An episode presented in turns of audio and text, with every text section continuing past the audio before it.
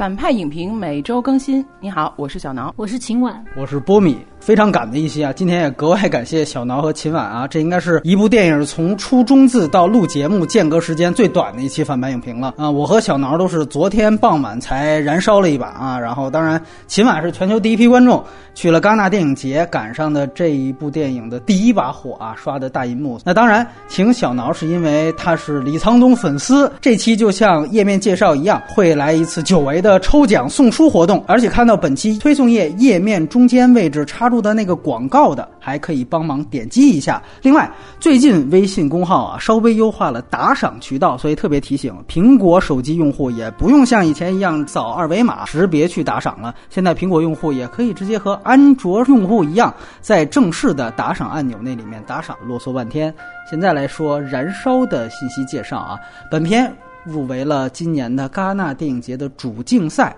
虽然是刷新了场刊的最高分数，但是最终呢没有拿到任何的奖项。那剧透环节，我们也可以尤其请秦晚来聊聊这个事情。那他在韩国的分级呢，应该是十八，它属于青少年不可观看的分级，里面是有露点镜头的。那么对应北美呢，算是 R 级电影呢，没有彩蛋。呃，这个格式呢，显然是二 D。数字拍摄的彩色电影，那它的国别当然是韩国，出品方呢是韩国很大的希捷娱乐 CJ。然后呢，它由另外三家呢承制和联合发行，分别是来自韩国的好屋影业和 Now Film，以及来自日本的 NHK 电视台的投资。和上期我们聊的三和人才市场一样啊，我们连续两期都说了 NHK 参与出品的电影了。本片是有原著的，这可能也是 NHK 日本公司参与的原因。它来自村上春树的《烧仓房》的短篇小说改编，这个呢是收录在他八十年代的一个。短篇小说集《赢》的里面，内地的译本是由林少华来翻译的，导演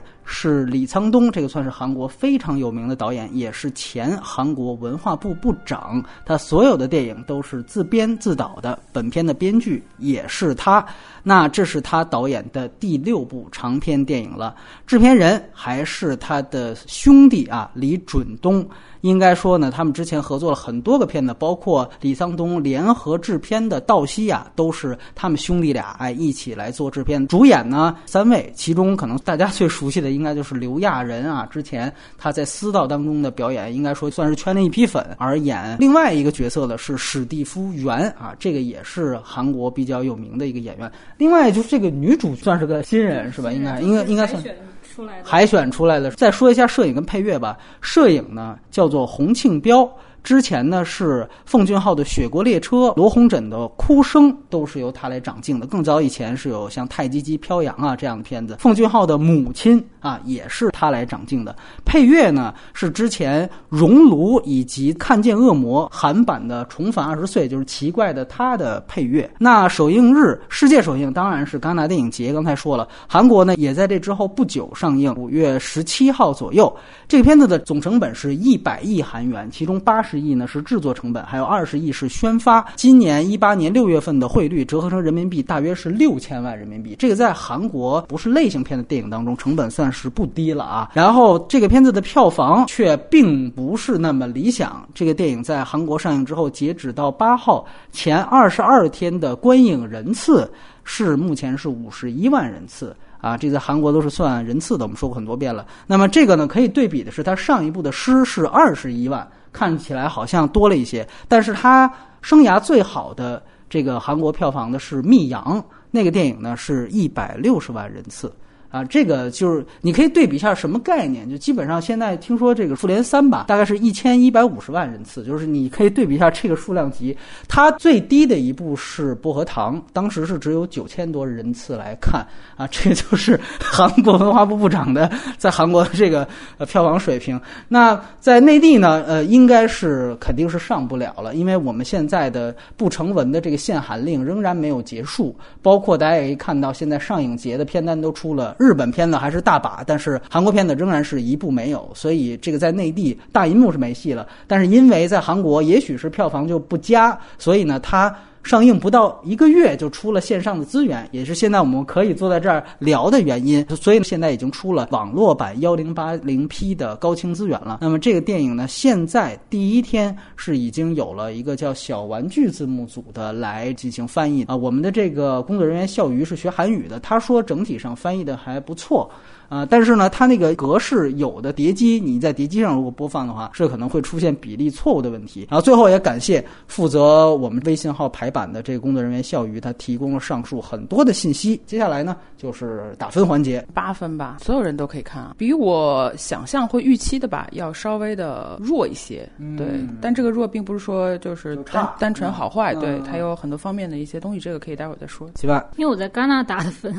所以那时候打了就是九分。你下调了是吗？我没下调，就这就是最终打对对对对对，昨天昨天又简单又看了一遍，嗯，然后推荐所有人都可以看。如果说重点推荐的话，可以推荐给那些创作者吧，或者是处在人生转折期的有一些困惑的那些人群。当然有可能看完更困惑了。那这个在戛纳它是场刊最高分，在你这儿是你在戛纳主竞赛里最喜欢的嘛？对我们当时有一个中国影评人的一个表嘛，然后我给《燃烧》是金棕榈的那个分数，所以就是《燃烧》应该是我这次最喜欢的一部。我个人给七点五分，确实跟小挠的这个感觉有点像。场刊刷新最高分，再包括像秦晚在内的各种朋友在戛纳高赞。所以说我怀着很高的期待去看呢，尤其看完第一遍的时候，这未免有一些失望啊。但是我在二刷之后呢，我觉得失望之情是没有了，但是仍然是有一些我觉得遗憾之处。待会儿我们也可以去讨论。更多七点五分是我觉得他在李沧东个人维度的一个打分啊，我觉得算不上他生涯的最佳，但是也没有多差。我我是觉得他电影的平均水准都差不多。比如说我们之前聊 PDA 的《魅影逢将》，我觉得甚至《魅影逢将》在 PDA 的那个个人维度都。不是那么高，呃，然后推荐所有的成年观众看啊。这里我只说一句话，我个人觉得这个电影它绝不能仅仅谈这个村上春树和刘亚仁啊。我我是觉得李沧东是不需要任何其他人给他带流量的，因为我看到昨天就有很多的标题来写说这个片子就是刘亚仁的高口碑神作《燃烧》怎样怎样，这一点我其实挺惊讶的。你介绍。敦刻尔克的时候，你会说这是汤姆哈迪的最新战争神作吗？比利林恩是范迪塞尔的动作枪战大片吗？这个李沧东的电影的作者意识比那些商业大导演是只强不弱的，把作者抛开，然后放大其他的元素是不太尊重人的。所以我我这一点我想说一句，那接下来我们就剧透了。然后剧透环节我们还是分优缺点聊，在外延环节呢，回顾一下他之前的五部电影。接下来剧透线，我们这次就全都先来聊优点。小挠，优点的话，就还是他以往的那些。首先，电影感一点都没有悬浮，你能感觉到它就是一个非常真实的世界，包括他所关注的东西，也都是当下你能感受到的，身边的人的焦虑，甚至是你所处的世界的焦虑，很可能都能找到对应。所有描绘的细节也都非常的戳人。还有就是。是他要去写一个社会的现状和社会的氛围，他都是用最扎实的几个人物能去带出来，惊叹于他这个编造整个故事框架的这个能力。对，就是而且每场戏每场戏之间，你都是比如看到一个人，就是引线是一个人的命运线，但实际上他们是聊别的。对吧？这就是剧作的，我觉得特别高的一个境界。就是他，你看他们对话之间永远是在聊。我印象特别深刻，一一切进去那场那个雷亚人和那个他爸爸的辩护律师对话那场戏的时候，上来就开始突然说到你在写小说，然后写什么小说？哎呀，小说应该以你爸为主，他是疯子啊！然后带出了很多信息，但同时又点出他的人生就有失控，然后以至于牵连到他的儿子现在的人生也是非常的被动，然后才才轻轻点到他要去弄那个请愿书，这才后来回到有一。系列回到乡下的这一系列的动线，就是非常高级，就是所有的剧情的推进，你知道他下一个那个呃动线要往哪儿走，但是上一场戏他所带出来的都是这样，通过这样的方式，就是我说其他的事情再带，这是这个剧作上是非常高级的形式，我觉得就是而且你还感慨于他这场戏中间他对主题也有点题，然后每句话的信息量都非常的足，对，然后就是还是非常的。看这样的作品的时候，才会觉得整个人是，就是你的你的脑细胞都能被调动起来，然后鸡皮疙瘩也是会起来，因为你的他那个社会的氛围又很足，这里面的人物你又能代入，或者是你又能在你的生活中中，你可能就能看到这些人是非常有那种，就是真的是鸡皮疙瘩一身的感受，对，常常会有，嗯。这就是整个优点吧。对，嗯，那另外你刚才说有比较戳人的地方，我问一句，你觉得最能打动你的是哪个环节呢？当然就是说说说女人那个那场戏了，就是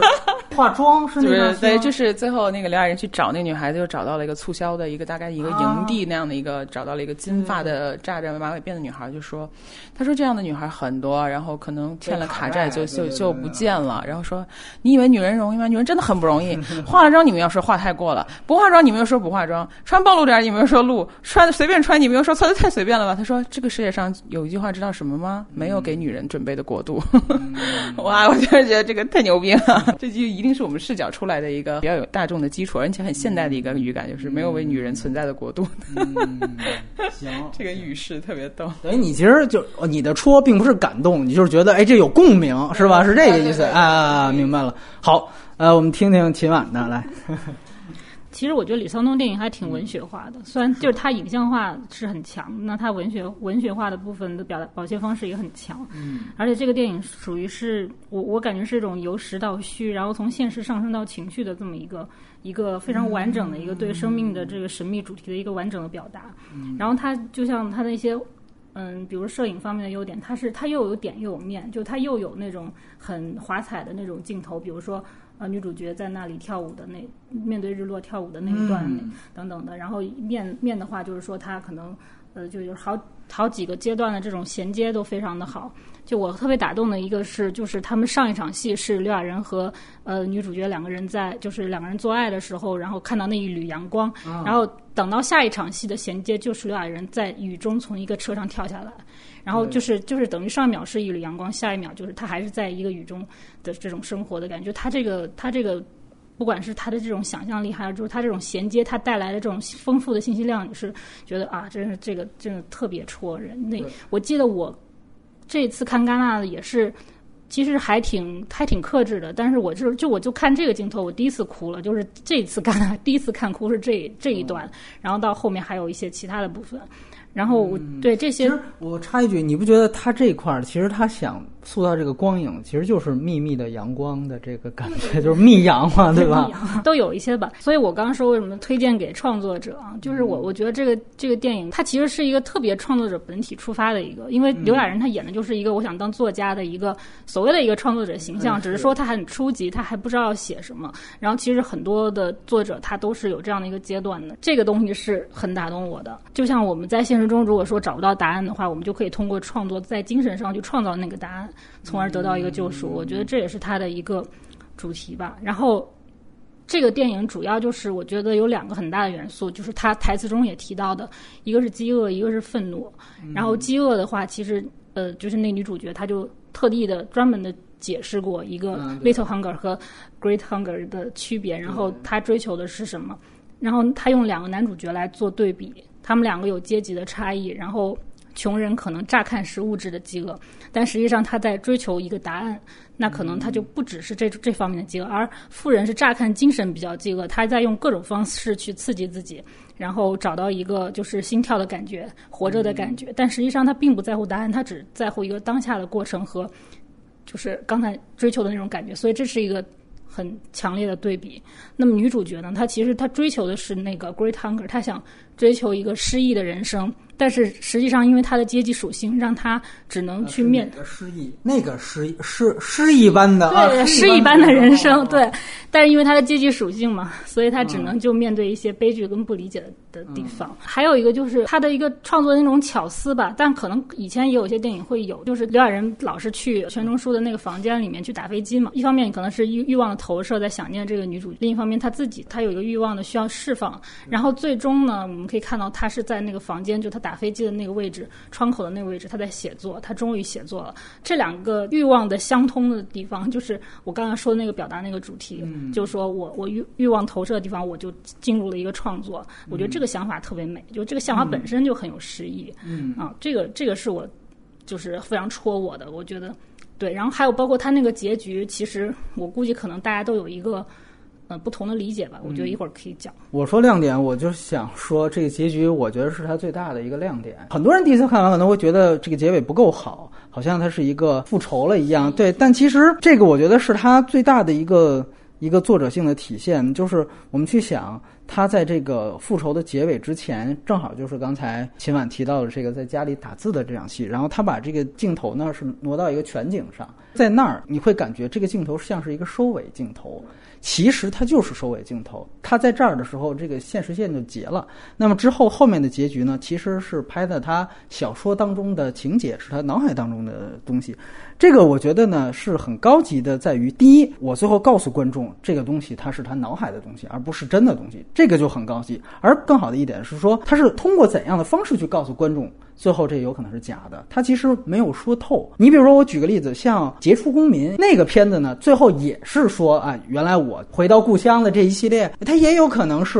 就是我收集的材料。对，那个片它有很好的地方，但是它其实是通过一场开发布会，我直接告诉观众，哎，前面这东东西我可未必是真的。那这个其实是一个很直白的方式，但这个电影。它其实最后的这个结局，为什么说它几乎有了一些多义性？这就在于它所有的信息其实给的很充足，但是它都没有直白的说。我第一次感到觉得这个是不对的一点，其实是通过这个叙事方法的转变啊，因为李沧东他其实是一个在编剧技巧上非常高明的大师，在我看来，其实他的编剧能力比他导演能力还要强，这个是他之前。几部都证明出来，他在编剧能力几乎在全亚洲，我觉得跟法哈蒂是可以相提并论的。编剧能力啊，说的编剧能力非常厉害。他在这一块呢，他用了一个很巧妙的东西，就是他是原来都是封闭性叙事，只带刘亚仁的视角，但是他到。打字之后的那场戏其实是一个开放式，他突然一下子切到了史蒂夫·元，也就是那个富二代的单独的这个化妆的那场戏。那场戏刘亚仁是看不见的，所以我第一次我觉得，哎，后面这块怎么有点不对？我是从这儿开始察觉的，因为之前强听反派的也知道我对叙事结构比较敏感，我在这儿一出现这样的一场戏。我会天然有一个警觉，然后用回退键去看，哦，它上面连的是打字这场戏。另外一个就是刚才秦晚提到的，这里面给刘亚仁这个角色，他设置了一个意淫的主题。你说这个其实是一个好的展现，就是一个欲望。我也看到这点，但是我觉得这是一个意淫。就是首先，他这里面有一个特别强的一个铺垫，是说他在打字之前，他有一个性幻想，那个女主角在给他帮他打飞机，然后这一幕是拍出来了，然后马上要告诉观众。这是假的，这个铺垫就足够了。那我后面再拍一个结局，那它也未必是真的。我想你观众也应该明白了吧？所以我觉得这个东西是非常明确的。就像刚才秦晚提到，他前面多次的去铺垫，他在同一个位置进行自卫这样的行为，所以到最后他的这个打字，包括他把他最后一次自卫的行为的性幻想都实际的拍了出来，这个就和他结尾的把他脑海东西拍出来，就有一个足够的点题。和连续，而且我个人觉得，在这一个点上面，他其实也有一点讽刺这个刘亚仁这个角色。呃，我们知道东方男人都有一个特点，就是有旧风尘的情节。因为李沧东的片子，在我看来，我特别喜欢的一点，他对于自己啊，他的自省的度是相当高的。就是他也是一个直男，但是他的片子永远都是在问我到底是一个什么样的物种。你记我们外言万卷，我可能会去他聊他前面的片子，尤其用性啊这种东西，在这一点上一下子就能让我明白哦，你为什么要用这个前面的性幻想带后面的这个复仇？性幻想是意淫，那复仇会不会也是一种意淫？所以这个的主题上一下子在我看来，哦，这个就有一点意思了。那么另外呢，你也可以注意到前面所有的戏都没有暴力情节。啊，他的所有可能出现的暴力，比如他爸去打那公务员也好，当然更严重的和核心的是这个女主角被杀这个事情，都留白了，都没有。这电影其实无处不在都是罪恶，但是没有任何罪恶的直接场面。所以当他最后出现这个。用刀捅的这个血腥的时候，让我一想，嗯，这个也许也不是现实线。包括这小南也提到的，就是说这个化妆的这个，你可以看到，首先他开始有一场戏，他是看到自己父亲的那个储物柜里面有刀子，那最后是不是他就用了这个道具写进他的小说里？然后另外一个是他看到那个富二代的厕所里面有一个其实还挺像的一个化妆盒，打开里面是化妆盒。然后呢，另外一个细节就是刚才小挠提到的，他又听到了，就说这不是一个女人的国度。他其实把这三个东西可能最后就是放到了他的创作当中去。我在编造这个富二代，他到底是怎么样的杀手？因为确实，即便这个案件真实存在，但是没有任何前面的线索指出这富二代是一个喜欢给别人化妆的人，是这么说化好妆再杀。这个东西就是他自己找到了，通过前面他的跟踪找到的线索，把它组接在一起。这个就是他脑海当中的一个非常精准的组接。哎，别人既然跟我说化了妆不行，不化妆也不行，那是因为你看有这样的恶人，他要他给你化妆，所以这是他对于女人的态度，正好。这个就形成了一个罪恶之源，所以你看，这是一种在电影内部的一种再创作的一种反馈。我觉得是这个给出的点是非常好的。另外就是它与前面的所有暗示系统连接，刚才提到的这些这个特点之外，还有你比如说猫，前面给你故意感觉这个猫可能是不存在的，但是后面告诉你这是真的。井前面告诉你这可能是编的，但后面告诉你这可能是真的。那于是当最后这个复仇出现，看起来是真的呢？不好意思，它也有可能是假的，所以它前面的所有的符号都有铺垫。在这种铺垫的情况下，当比如说猫出现，哎，给你一个反转；井出现，给你一个反转的时候，我觉得它的作用特别的明显，它会自然而然的引领观众去怀疑影片当中的一切。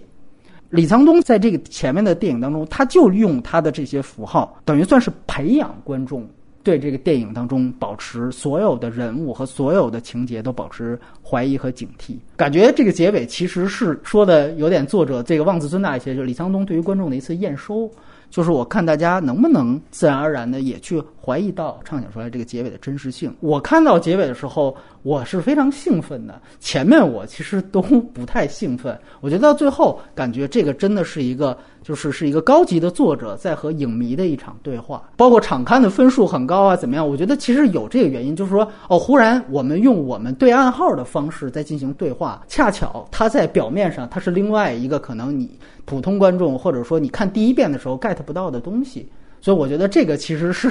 呃，它挺好的一面。然后，当我们明确这个复仇结局呢，可能是小说家虚构的时候呢。我觉得它产生的意义可能就更大，而这个更大的意义也也就是它最大的亮点。因为我们都是原著那个我呀，其实是村上春树本人。你可以这样说，他也是个作家，然后他爱跑步，很多作品他其实都是用这样的人设去展开故事。那村上，那显然他无论八十年代还是现在，他肯定不是个落魄秀才。而他在那个电影里面那个我，其实也是跟富二代是同样阶层的，他没有任何的阶层差异。这个是李李沧东。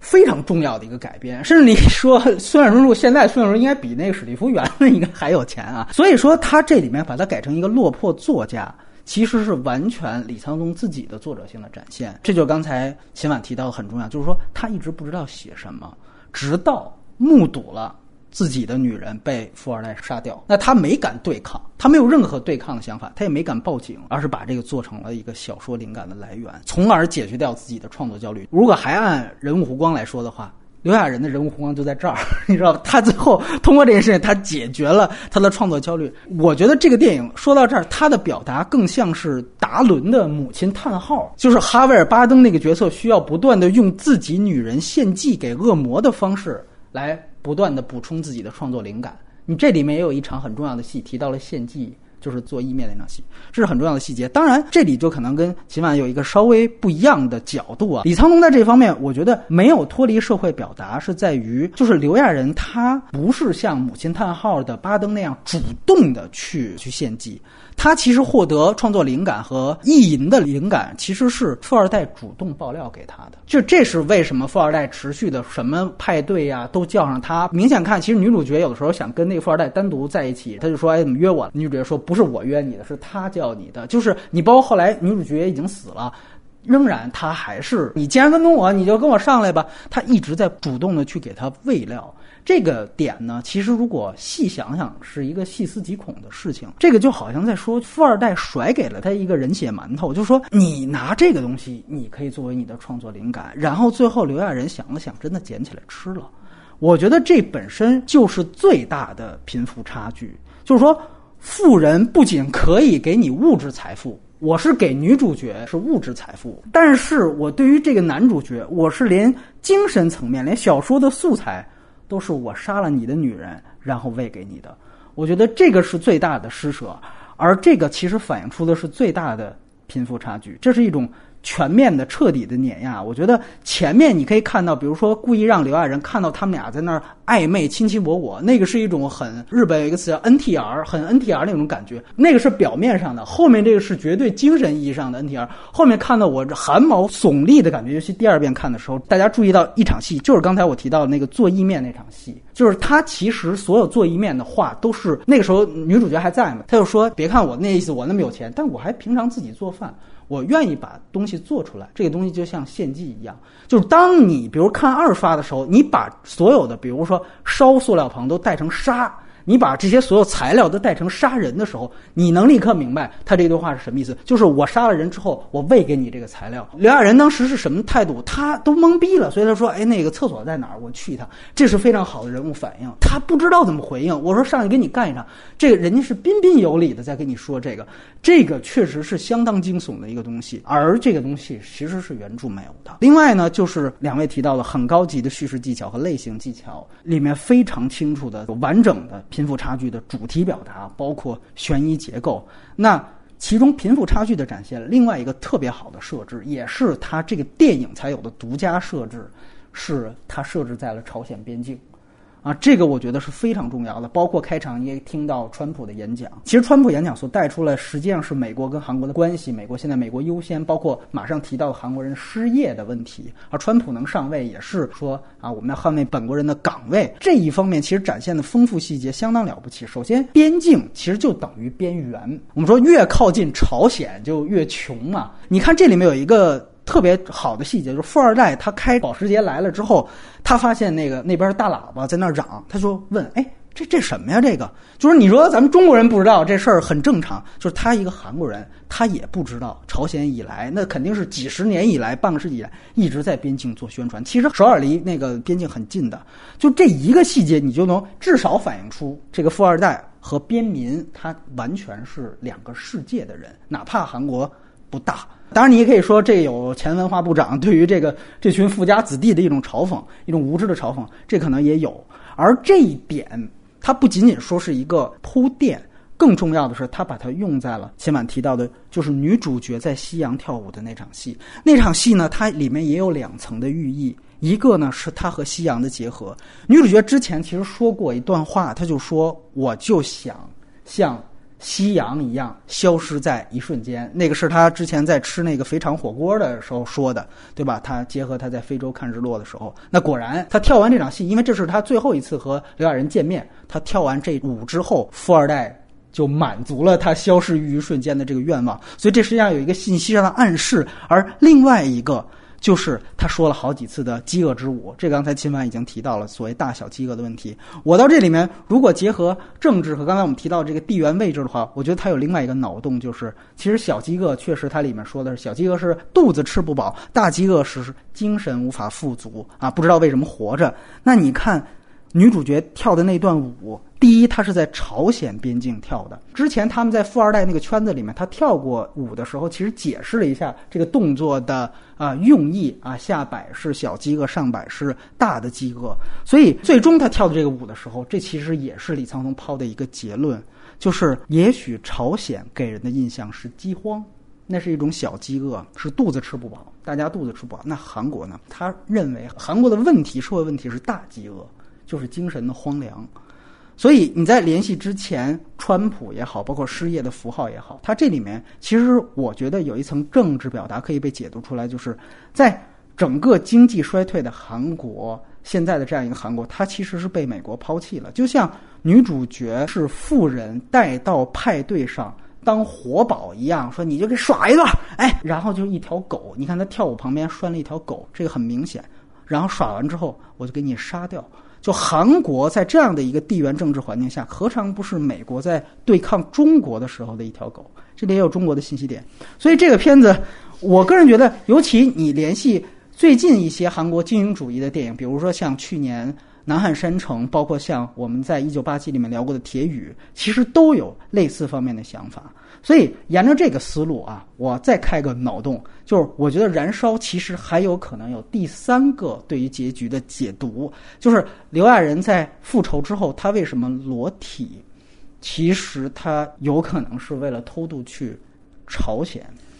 我们可以注意一个细节，就是之前刘亚仁在查这个塑料棚的情节里面，他有一个细节是交代出他画了一张地图，然后这个塑料棚它其实做一个连线，最后的那个塑料棚其实就在三八线上啊，因为确实。我们都知道，都大部分都是北逃，都是朝鲜的逃到韩国，所以反过来呢，如果你要冲到朝鲜的话，可能会被朝鲜那边人打死。但是真正在朝韩历史上，真的还有几个就韩国的小粉红是逃去过朝鲜的，然后他们的做法脱光了去那边，这样的话就证明我没带武器，然后我没有任何的宣传品什么的，然后我这是一个投诚的。表现，因为我一直思考，你找塑料棚的这场戏其实是一个烟雾弹，但是他烟雾弹还是花了很长很长的时间，所以他也许有另外一个可能是，他被富二代忽悠了，然后去那儿真的去找塑料棚，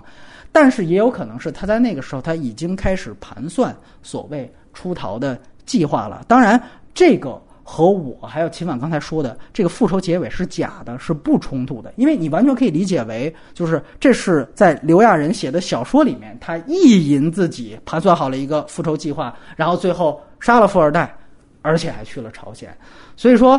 我觉得其实从铁宇也好，包括像南海身上也可以看出来，就是我觉得韩国现在的这批知识精英，他们对于朝鲜也显然不是一个看笑话的状态了，他们。更偏向于认为，就是靠出让主权，以类似半殖民地的姿态，虽然可以让自己富起来，就是解决这个啊小饥饿的问题，但是他根本无法让自己强起来。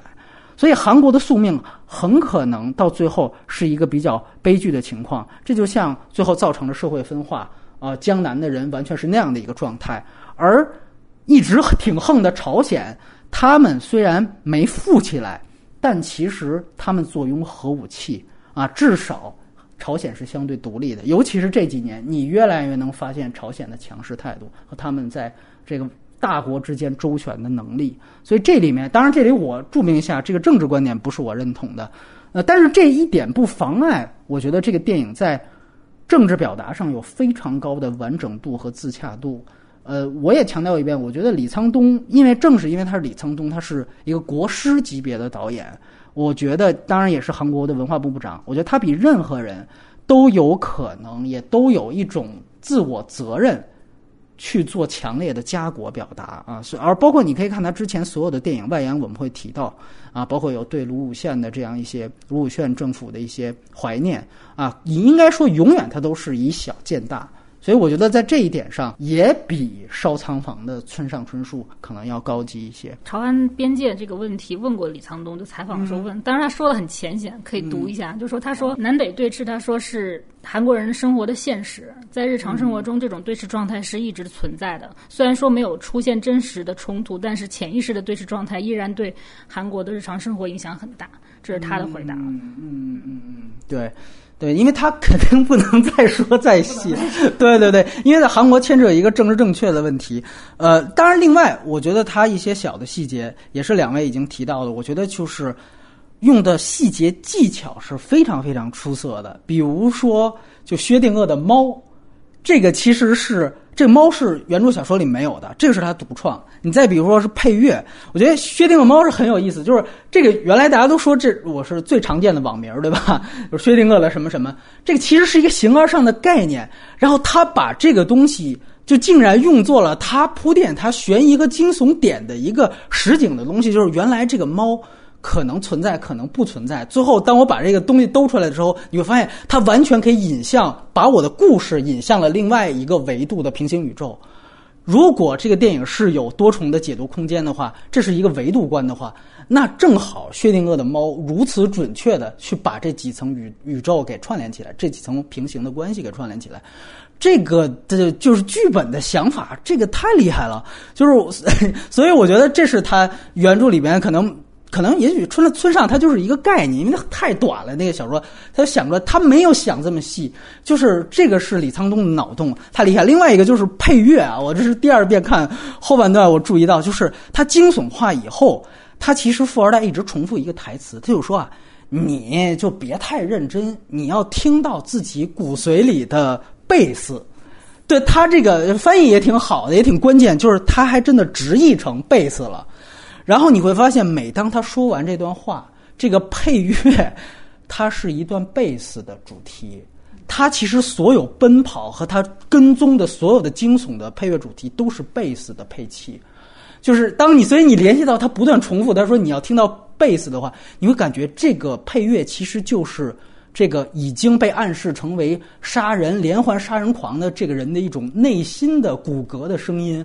这个惊悚点也是相当厉害的，就像我记得那个王自健在《复联三》那期，他就说那个一个最好的他的技巧是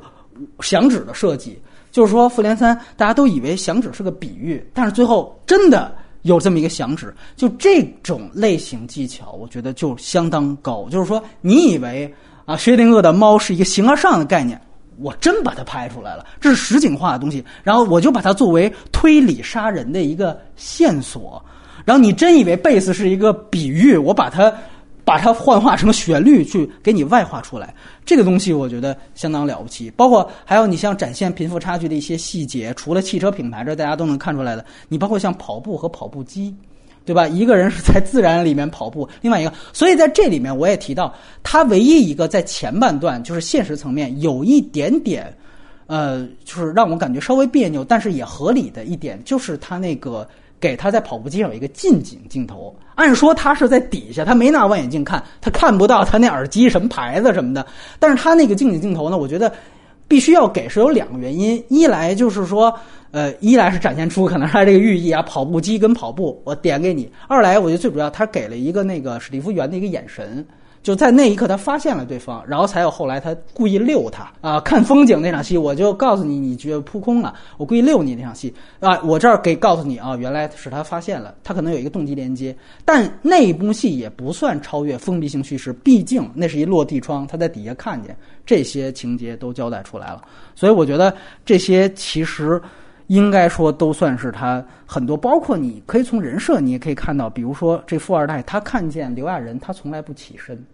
但是刘亚仁这个人呢，虽然他很落魄，没钱，是个落魄秀才，但他其实有很好的教养，因为他爸原来也是有文化的人，所以他见任何人他都哎很恭敬。但是你就注意到史蒂夫元，他虽然表面跟你客气，但是你像有一次他故意走到那咖啡馆来，看见他车，他进来，那一幕细节特别好。史蒂夫园想站起来一下，最后发现是他又坐下了，他压根儿没站起来。就这种细节，你在看二三遍的时候，你会觉得特别好。这把一个富人他的傲慢，包括他对于你，他就拿你当条狗的这种心理的鄙夷，但是表面我是冲你呵呵微笑的，就这个写的太生动了。这个我觉得是非常了不起的东西。你包括我们都说一般原著比电影好，是因为原著的信息量更大。这个电影的细节信息量绝对比原著要大，这是毫无疑问的。你包括。原著里面他只写村上跑步，那是因为他自己跑，所以他在跑步上他没琢磨太多。但在这里面，当有了那个杀人的悬疑起来之后，他跑步的时候，他故意去照候鸟，有两三个镜头，那个电影感相当强。就是他跑的时候，候鸟在那个天空上飞。然后那种候鸟的样子，其实跟看希区柯群鸟一样，那是一种给人非常不安的那种感受，那种非常焦虑的感受，配合那个贝斯，刚才我提到贝斯的配乐，这些的细节，包括影像的调度，通通是原著根本不可能给你的。所以说，在这一点上，我觉得是，呃，都是李沧东他作为一个作者的存在。所以说，我觉得无论是刘亚仁也好，还是原著也好，其实都是李沧东的一个工具。这是我觉得他优点的部分。对你刚才说的这个复仇这个两个字不同意，就是我觉得他不是复仇。其实女主到后来这个存在，她已经不是说一个单纯的一个女人的存在了，就不是说所谓她爱的人或者她的一份爱情的存在，就只是象征了他们两个在在这个雄性这方面的一个就是。这个落差，对，就是你看他在这个富二代面前是完全没有胜算的。这条线上，我最喜欢的一个细节是他在阳台上跟那女主角聊天的时候露出杀意的第一个眼神，就是他说。这帮人到底是怎么才能做到有这样的生活？他到底在干什么？他就有了这样的生活，不用赚，不用工作，但是却有钱。然后没有人解释，他们俩是不明白的，所以没有解释。然后他说：“韩国有太多这样的盖茨比了。”然后就是那个时候，他其实已经有一个眼神给到他，他是有杀意的。我是觉得，当时我还看了，觉得刘亚仁演的挺到位的，就是他。你都完全不能明白你跟他之间差距在哪儿，你都不明白这个通道在哪儿，你是通过什么样的方式能做到那样的人生？所以那个时候你的一切就只能是愤怒，对不对？然后当然后面也提到了，就是他在跟踪他在艺术馆的时跟踪到艺术馆的时候，那个呃富二代他们一家人吃饭可逗了，就是中间带到一句台词，就是说血缘是骗不了人的，嗯，就说明这个东西就固化到已经什么地步，他一句话就点透了你，我就是血缘，我就是基因，你你就是二代，对啊，我就是二代三代嘛，你就不是这个姓儿，你就没戏，根深蒂固的固化。但后面跟了一句特别贱的，我当时就是乐了一下，当然就是没有也没有过度歪歪，就是说，哎，那为啥长得像叔叔呢？呃，不要过度歪歪啊，提一句啊，过了啊。罗森查尔罗家族那种，对对对，反正这一家人这个桌子上的对话就是两三句就点到位了，然后男主角其实，在很远的地方也没有听到那么确切，就他永远不会明白这里面是什么样的逻辑，他因为站在他的视角他是看不到的，嗯，对，所以说这种这最后，所以你他我，而且另一个点，为什么说不是说是就是因为爱情所谓的复仇呢？如果说是因为纯粹的爱情的话，他就他只需要知道他是被富二代杀掉就可以了。但是他后来一直有一个寻找的水井的动作，是因为他那个亲戚家就是开小饭馆亲戚家的一句话引起了他的怀疑嘛，让他觉得水井这个故事可能不存在，是他编造出来的。嗯嗯如果水井不存在，他至于他的意义就不存在，因为女主角说当时是你救了我，你对我的意义非常大。他的人生也是可能第一次对一个人来说我是这么被需要，那么如果这个意义不存在，他就很可能就很崩。然后，因为他跟这个富二代之间的唯一一个较量的，也是富二代说过，我唯一嫉妒你的一个地方就是他说你是永远会站在他这一边的。这一刻我我嫉妒了，然后那一刻是他的精神胜利的唯一一次吧。嗯，对，所以说这个如果这个根基失去了，他也就会很崩溃。所以他后来一直在寻这个持续这个寻找的动作。你说，如果说你真的只是爱这个女人，这个动作有必要吗？那个水井水井真的存在有必要吗？你是没有有没有救过他？你自己都忘记了，那有必要吗？就是，所以说这个这个这个点我也很喜欢，就是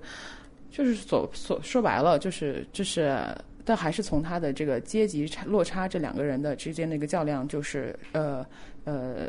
就是所有所有使用到的这些细节，我觉得都很高级。嗯嗯，对，当然女主其实这个人也是，就是虽然说在男性世界的视角里面，她她不是一个真正的，我觉得不是一个真正以女人形象存在的，但是对她的个人的这个性格也是描绘的很很细了。就是我们的视角，我还是可以把她当一个女生。她是怎么样呢？她就是一个，就是大家觉得很漂亮的跳舞那段戏，其实实际上包括她前面说我为什么看到那个晚霞，我希望自己自己消失，因为她是个自我厌恶的人，她没有什么被爱的环境，从小到大。你看她的，她最后见到了我们那两个那两个亲戚吧，还是谁，我都没闹清楚是不应该是一个她姐姐，一个她妈，应该是都没有对说的很清楚。然后你会说的挺狠的，就是说你要还卡债之前，你不许回家。对哎对，就是都没有交代，就是说他的真正他，你看他爸爸没有，然后妈妈和姐姐我也都闹不清楚。其实我还倒回去看了，好像就是没有提。对，所以就是小说里提他爸是前几年死了，哎，对，都十分模糊的。所以这个女孩没有来处，没有回处，就是她就是就是这么一个嗯没有任何依靠的，所以那个她就只能这样子生活。所以她为什么编故事，是因为她希望自己在自己的幻想中也是被爱嘛。包括跳舞，最后她说她希望被消失，那个突然就流泪了，也是希望自己被消失那一刻，就是自我厌恶非常强烈的那一刻。对，我觉得这都是写的都很好的点。当然，这个女主确实。在这个两个雄性的这样一个主要的关系当中，这个片子里，她但是她实际上还是一个挺符号的，所以那句点到说，呃，没有没有女人存在的国度的时候，我觉得就是这句话特别有意思点在于，其实他前面已经写到了，但是他突然在他的找寻的动线中，又又突然让一个女人用一个大白话说出来这句话，我觉得这一点他有一点就是非常的，就是。不收了，就像以前会比这个更更高级、更收一些、更严肃一点，或者更什么。但这一点，我觉得当时我就直接乐了，就是有他都有一种这种效果，你看，所以我觉得这是李沧东，就是突然调皮了、很可爱的一面，不像原来我觉得这个人哇太牛逼，就是敬仰，对，嗯，对，这这是我个人还蛮喜欢的一个点，对。然后另外就是他其实也不光嘲富，也嘲贫。嗯，就是像你可能刚才也提到说，对于就觉得这个富家子傲慢自大或无知各种，但是他他也朝贫呢。所说白了，这个刘亚仁身上有那么多的劣根性，对不对？你也看到了，就是就算你给他很多机会，就算说你说你的上升的通道你不在那个不在这个富二代那个位置，就算给你调低一点，你也未必能上得去。我觉得也有这种在暗示，嗯，就是就是。说白了就是贫穷、暴力都是传染的，就是这个东西也像基因一样，你的穷人身上有很多这样的东西是传染的，对，就是你的你的，它有的在你基因里面，然后你的生活环境、小时候的教育环境决定了你永远不可能突破那个局限，所以就是这可能是我会觉得说他他可能会悲凉了，呃，他就是不光是说我我光一腔热血的时候，我觉得这个这个社会只是因为富人不好，那穷人你一样就是。嗯，你也你有有可能，你因为各种各样的原因，你也不可能更好了，那这个社会就不可能更好了，就是就是这样一种态度。所以我觉得也没有说只是嘲富，因为如果你说只只是富人有错的话，那这个世界的运行有问题吗？对吧？嗯，我就是我我比较喜欢这种就是二元都有，而不是说只是大家觉得就是一味的去嘲讽最你最看到最多面的问题，富人才有问题吗？对，不一样，穷人有很多问题。嗯，我不知道这么说会不会我明白，但是有点不，但是我我没有说这个片子是在嘲富，它展现的是韩国贫富差距的这个这个这个差距之大，嗯，是一个你非常难以想象的一个差距。这个是它展现，它只是展现的差距，而不是说啊、呃这个差距都完全是富人造成的。他并没有说这个。如果我们注意到一个细节，是他在交代他爸爸的背景的时候，就是小挠刚才提到的那个跟辩护人的那场对话，他就说：“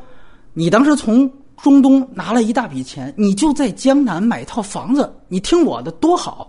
而后来这个富二代住的就是江南，因为我们都知道江南是这个就首尔富人区嘛，就是韩国最有钱的人都住在那儿。也就是说，我们了解一下，他前面也给出了几张照片。韩国在四小龙腾经济腾飞的时候，经济腾飞的时候永远是就是社会的阶层固化还没有最完善，就是没有最就是完结的时候，那个时候的上升渠道就跟咱们八十年代一样，是有很多机会的。所以你像他去中东，你说是淘石油呀、淘金也好，你想去吧，因为那时候确实占了美国的福利，他冷战是站在最后胜利的那一边的，所以那个时候等于是美国老大哥带着你们这些韩国人，确实包括打越战也富了一批人，你具体可以去看国际市场，那是韩国的一个爆款，这些其实都交代出来，在冷战当中，他们因为跟对了国，而让一批人就富起来了。但恰巧刘亚仁的父亲这个角色呢，就是他有了这笔钱，他他投资失败了，他没有像这个辩护人一样，呃，听从他说你只是单独去投资一一套房，这个跟中国特别像，就是说你当时要有了钱，你先在北京比如二环三环买套房，你现在根本你就不用奋斗。的确啊，这个因为现在已经到了一个。经济没有发展增速那么快了，我们面对的问题跟韩国现在是一样的，所以说这个肯定不是富二代造成这个贫富差距问题，这里就是有，当你儿子现在想再去奔命的时候，不好意思，美国不带你玩了，整个地缘政治的环境都变了。就李沧东他很厉害，他能通过一个小事儿，他能把整个国际形势的转变。他能写出来，当然这个也是韩国这种，我不能说这个小国没有贬义啊，就是说韩国这种小国家的创作者，他们经常会有的，因为他们随时都处在危机感。就像日本人，有人说日本为什么能出现一些作品，也是因为日本很多人他处在危机感，他都会想。一般上国的人不太会想这些问题，就从这一点上来说，确实他其实把整个韩国这阶层分化的历史。而另外一点，我觉得刚才小挠说的，呃，细节很重要，就是你提到那段对话，你想想那个枯井的那个事儿，最后是谁说可能是真的？是男主角的妈妈，这个也挺重要。就是这里面它其实就有一个女性群像出来了，正好他妈妈跟这个消失的女主角有一个特点，就是他们都背了卡债，都背了巨额的债务。当然可能不巨额啊，这五百万我查了一下，相当于人民币三万块钱。但是可能对于底层这个不是小数嘛，因为我们也看到中国现在也有这种网络借贷，不穿衣服得拿身份证照相那种特别多。其实你最后看那个数目都不大，包括乳母案在某些人阶层的眼里，但是这个就可能在他们那个人群里面所处在了一个非常。呃，不一样的一个境地，所以我觉得最后的这这一点也很重要，就是说，恰巧两个人都是背着卡债的人，然后他们都认同这个水井是真的，而另外一些人，比如说里长啊这样的一些，就我压根儿不太愿意帮你忙，什么请愿书我不太想签的这些人，反倒他是另外一套结果。这个用法在他的绿洲里面也有用过。所以有也有人说，这个枯井这个概念啊，是村上春树的概念。因为虽然在这个小说里面他没有提到，但是村上春树大部分的作品里都提到枯井这个事儿。但是我觉得，也许井是来自于村村上春树，但是就是真正的用法，其实是和李沧东之前以往作品是非常像的。就是这个工具，也许是从你村上这儿借来的。但是我还是在拿这个工具写我的东西，所以待会儿我们可能回回顾这个绿洲的时候，我们可能会去提一些那样的话，然后。然后这里面我们就那我们就来说说这电影稍显不足的地方吧，大家的评价都很高。我先抛一个问题，先问秦晚，那个戛纳的时候，据说我也不知道是不是真的啊，你可以顺带辟谣，说评委有些评委，包括有一些人不喜欢这个片子，啊，说评分这么高，怎么还没拿奖？说是因为这个电影里面的女性形象，他们觉得有争议啊。那我不知道，有有那肯定就是女主角吧？是不是？我不知道。尤其两位这个女性嘉宾对这个问题，觉得是不是他的一个问题？这个其实呃没有一个证实，因为到最后一天其实知道了嘛，燃烧应该没有奖，就是对，其实就最后一刻就是谁来，就基本上是哪些人获奖，就大家那个时候下午已经知道了，然后就在想为什么燃烧就评委不喜欢，可能就在聊的过程中就猜嘛，觉得是不是因为女性形象不够好。我觉得是可能，要不就是没理解电影。其实我刚才就想补充一个，就是我们在看结局的时候，就是我们在戛纳也只能看一遍嘛。结尾的时候，我也是会有点懵懵。然后我我就我们就开始聊天，然后聊的时候我就想，我我突然就想，因为我不可能像你一样回头拉一遍，然后发现上一个镜头是什么。然后我我是在聊的过程中，我觉得哦，我知道了，原来他后面两个其实是他文学创作的部分，而不是真实发生的。然后我们这么一说啊，全一下全通了，就是。对于一个电影的理解是，肯定就是他可能我觉得评委他们不一定完全理解这个电影，而且其实很多就是今年确实演员演员评委也比较多，我们一开始也没对这个评审团抱着特别大的希望，就说嗯，确实他可能在就跟跟导演就演员的理解可能跟导演理解他没有那么。就是维度那么那么一致，所以那么谁谁这样的话语权比较高，这个其实在内部来说是说不准的。所以说这个女性形象的问题，如果你只看表面的话，那它确实有一些，比如说它援交属性啊，对对，有一些好像我缠着妇人的这样的一个，就是稍微有一些负面的属性，他们可能放大了这一些，包括里面比如说男主角对他对女女主角的一个。呃，就是在在生气的时候说她为什么要在男人面前脱衣服那么轻易，像一个妓女一样，就是这样的一些表达，她其实是就就比较直观的。你这么看的话，就是她就觉得很比较负面这个角色。但是如果你就是你整个你去理解，你会发现它这个符号这个符号化的东西，它不是就它本身那些负面属性不是最重要的，这可能只是他情绪表达的一部分。但是如果就是你如果是整个理解这个电影的话，其实你不会有这样的一个想法。我也觉得没什么问题。我当时看到反馈，我以为这里边会有一个对于女性很大的剥削呢。但是我后来发现这个没有啊。你说他这个形象啊，前面确实说觉得我长得丑。如果那话是真的，他可能会有一个动机是说我最后整完容之后，我又报复了你一下或者怎么样，然后故意又傍一富二代在你面前秀。他可能是有这。样的一个动机，但一来这个东西它没有实锤，然后另外一个呢，我觉得就即便他有报复的这个心理，其实这也特别正常。对我我我是记得原来那个原来拍女王那个导演斯蒂芬·费雷斯，他原来拍过一个片子，其实就是讲的一个整容的女生，然后她小时候被村里的人歧视。后来他整完容之后回来，把村里所有男人都睡了，就就讲了那么一个故事。这个好屌，叫塔马拉德鲁，大家可以去查一下。这个我知道。就是作为一个动机铺垫，我觉得也挺正常的。嗯，那继续啊，关于缺点，那女性如果不算的话，你觉得有遗憾的地方在哪儿呢？哎，就我其实确实我思考过这个 缺点这事儿怎么回答啊？就是我觉得可能只是那种就是别人看到的他的缺点。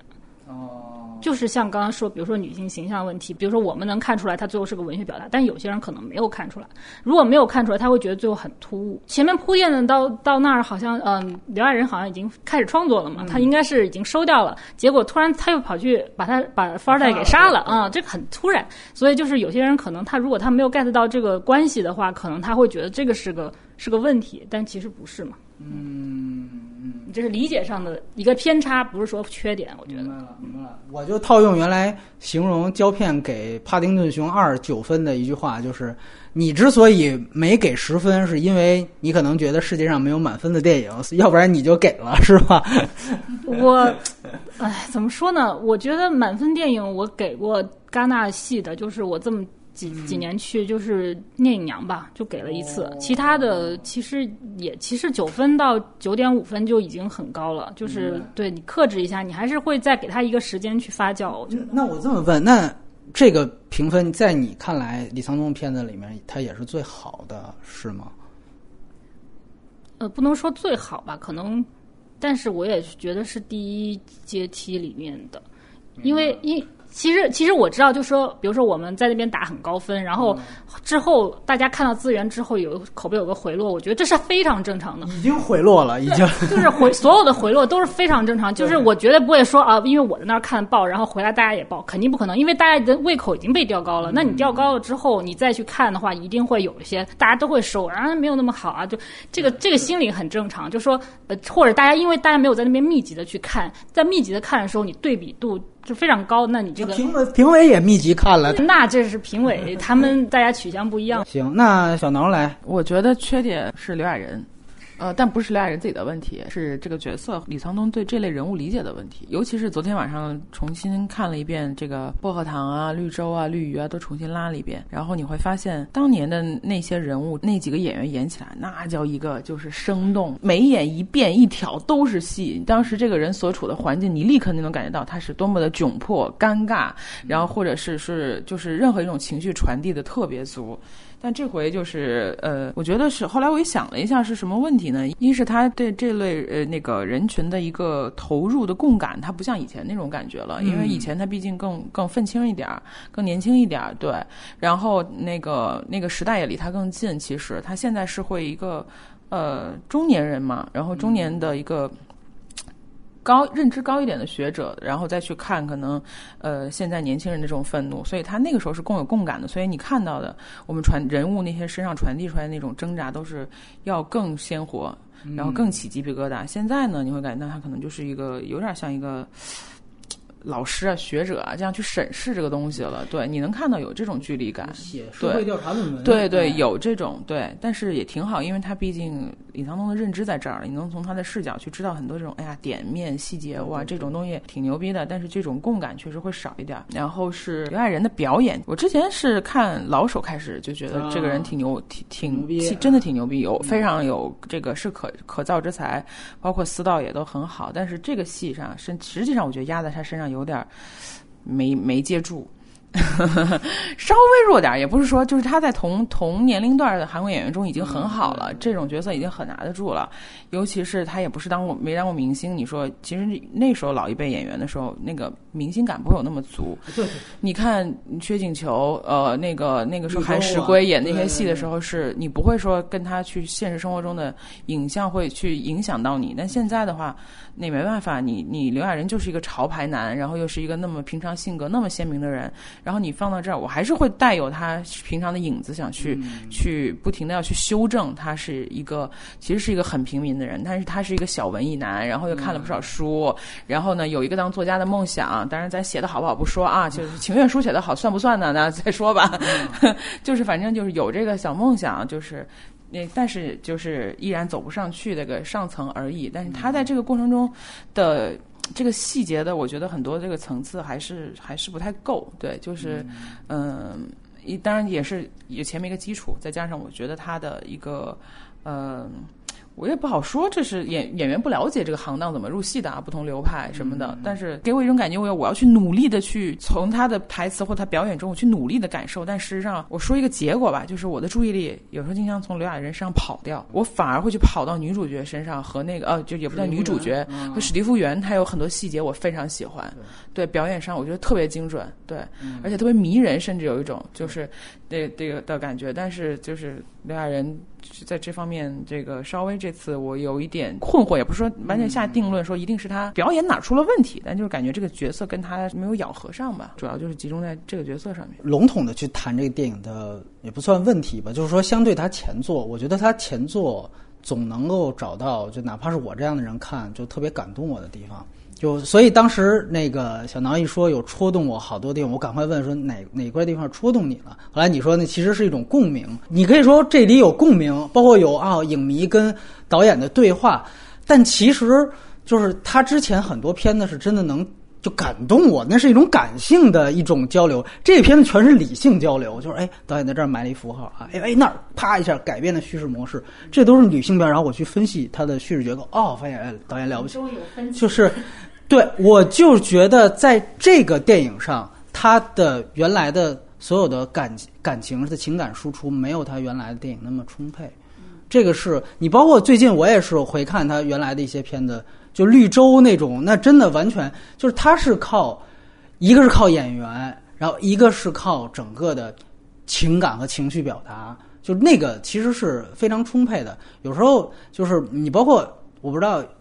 秦晚可能你你你看之前拿过金棕榈的，比如像肯洛奇，像伍士布莱克，他的技法都非常非常简单。但是他有一种情绪，是那时候我和底层人是站在一块儿的。但是现在呢，李沧东他不可能，但是他好了，他没装，他不像中国有些导演，我都已经我那意思喝着葡萄酒了，对吧？我我还我还假装底层，他不，他反正说白了，他是一个文文化部部长卸任，他也是一个高级公知，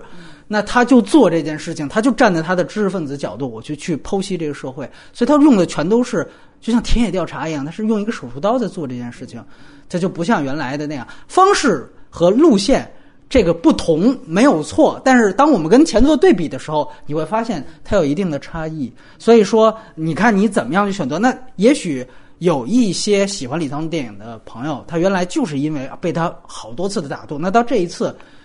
可能是不是打动就没有原来那么多？这个是一个。另外呢，我觉得一个路线问题，这可能更具体的就是。我觉得还是他后半段的，就是这个悬疑感和惊悚感，这个事情呢，其实你会发现他做的是挺强烈的。就是说，基本上到女主一消失，这个大概是一个半小时，有后边一个小时的戏，不断的出现跟踪、跟踪和反跟踪，然后。这些戏一出来，包括发现细节怎么不对，马上其实这个悬疑片的类型的东西就出来了。刚才我肯定了它很多的悬疑技巧，这个是我们明确或认定了它是一个悬疑片的时候，我们觉得，哎，你看这个导演技巧真厉害。但是它这里面有一个路线选择，就是说最后是不是一定要通过悬疑的方式？我举个例子，比如说最后他给了两个细节呈现给观众，史蒂夫·元可能是凶手，一个是猫，还有一个是腕表。那我后来再去想，你说一个是不是这个意思也能到？因为你前面已经有很多其他的暗示了，我觉得是的。因为这个电影大家很注意到，这个是来源于村上的概念呢，就是那里面是烧仓房，无人看管的仓房，就等于这些边缘的援交女性。这个对位本身就是原著小说的一个核心概念。然后你把现在这个核心概念呢转成了这个塑料棚，这个也非常好。它因为那个小说是八十年代的小说，它有一个与时俱进。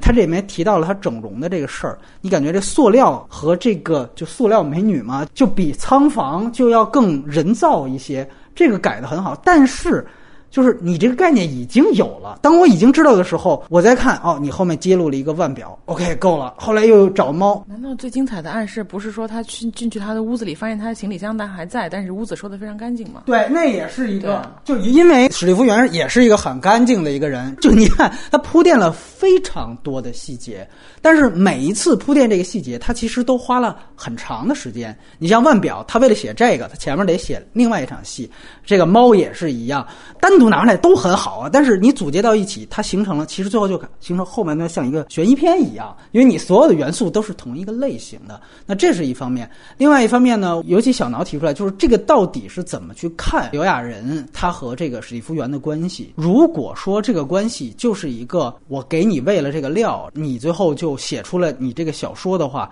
那我个人感觉，对于他成为小说家，就刚才其实秦晚也提到，就是最后这个结局，有些人可能还是看不太明白。就我在想啊，如果你比如说他在跟踪的过程当中，他就已经开始有坐在电脑前面，我哎我写不出来，结果呢哎恰巧我发现，我操那富二代要动了。我跟跟踪他，跟完他之后，反倒我已经产生点灵感了。他对于他写作的推进，如果在前面就已经开始铺垫的话，就包括刚才小挠提出来，就是说最后他到底是不是完全是因为爱情才去有了这样的一个，就哪怕是意淫出来的这个结果，就是尤其第二遍看的时候，我就一直想带着一个问题，就是说他也许在跟踪的时候，他是不是还有第二动机？也许他就不单单是说我只是为了去。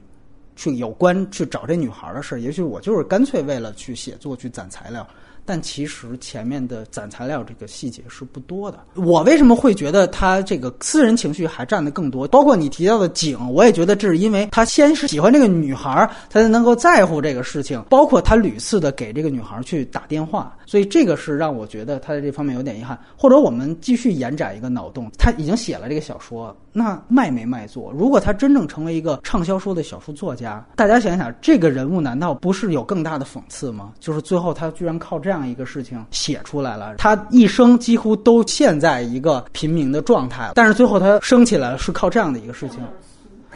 不不，刘亚仁这个角色，如果他也靠吃人血馒头最后上位了的话，那你再回去再看那个女主角，你就会发现最后消费那个女主角的可不仅仅是反派，就最后连他妈正派我也消费了你一把。就是说，如果你这么设定一个讽刺的话，他就有点俗。我是觉得，就是如果你这么这个走向如果那么确定的话。我觉得他最他好的一部分就是他没有特别确定，嗯，我觉得他那个未知的东西才是要他要表达的主题，就是他认为生命是神秘的。这个电影它有很多问题嘛，从头到尾，猫在哪里，然后电话谁打的，他不老半夜接电话，喂了一声就就挂掉吗？那应该是给他妈的催债公司，应该是，但是就是没有没有给给一个答案嘛，就是他就是你一开始会疑惑嘛，谁打的嘛？然后还有就是那个他那个仓房到底烧了没有？他说他烧了，哎，那个塑塑料棚，塑料棚，对，找找找半天也不知道，不确定，然后最后那个井在哪儿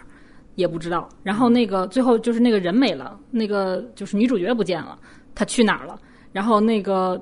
还有一个终极问题就是他自己要该写什么。嗯，他最后找到他，他就这是一个就是一直在找寻答案的过程。但是这个这个答案到底是什么，或者他是不是确定，其实不重要。他其实告诉你就是说这就没有答案。既然没有答案怎么办？那你就去创作吧。就是男主角真真的能不能写好书也是未知的啊。你知道为什么我会有这样想法？就是说他最后是不是就可能成名了？因为我觉得他把村上装进去了。我就这么说吧，对哥说这次他超越了原著，我觉得他是有点把原著就装进去了，因为在原著里面这个人就是村上本人，所以在这里边干脆就是说那意思，刘亚仁演的可能就是你。我们知道所有的创作者其实都是从身边的一切事情汲取自己的创作灵感，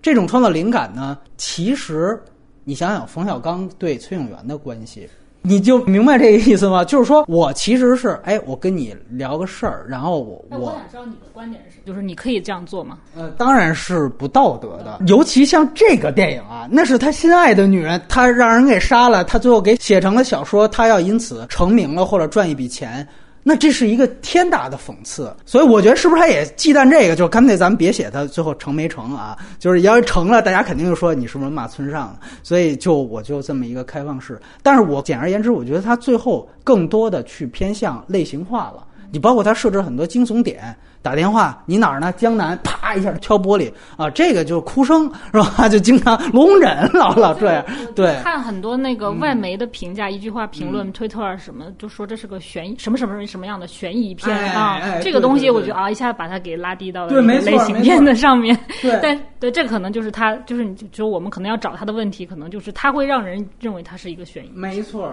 或者说，如果有些人他不知道李沧东，他就把这片子表面给他看，他不细想，他说啊这。不就是一拍的还有点意思一悬疑片吗？我看懂了，最后那那个人是把他是是那富二代杀了那女的，我看懂这就行了。这就这么一事儿吗？完了吗？他如如果那那这很多人他他因为他有官能刺激，你确实往观众把观众往这儿引，所以呢，在这方面，所以也我也不能说替评委着补一句，但是确实就是戛纳有时候他会排斥类型化比较强的东西。就是这个事情，我可以一会儿可以讲。你是吗？但是我我我我这么我这么说一句，就是听说那个维伦纽瓦喜欢，我就特别理解。就是维伦纽瓦上一部进戛纳主竞赛是《边境杀手》，那片子美学相当牛逼吧？但《边境杀手》是个类型片，是个黑帮片，最后在那一届就是根本就没什么风浪。但是后来去到了多伦多什么的，在北美口碑就炸了，然后也因为那个他才接了二零四九，就是所以我觉得这个其实还是挺……我就对戛纳评委说一句：爱喜欢不喜欢，让他们不喜欢就不喜欢去呗，真的是，就就就这。没听我是在为牛蛙说话呢吗？我觉得牛蛙和萨金瑟夫很有可能喜欢，因为萨金瑟夫啊，你没看无爱可诉最后那个小孩儿死没死那段，其实挺像这个，哎，其实挺有点这感觉。就我没说透，然后你们自己去想去。这个其实我觉得挺挺像的，对，所以我个人觉得这个片子呢，嗯，就在这儿。然后另外呢，我觉得就是，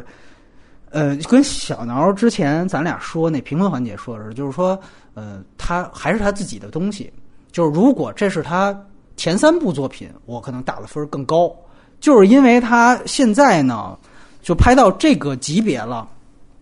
我就是鸡蛋里挑骨头吧，就是确实他很多的想法和立论，以及包括讨论贫富差距以及边缘人，这个他以前的电影咱们都确实见过，这是毫无疑问的啊。包括其实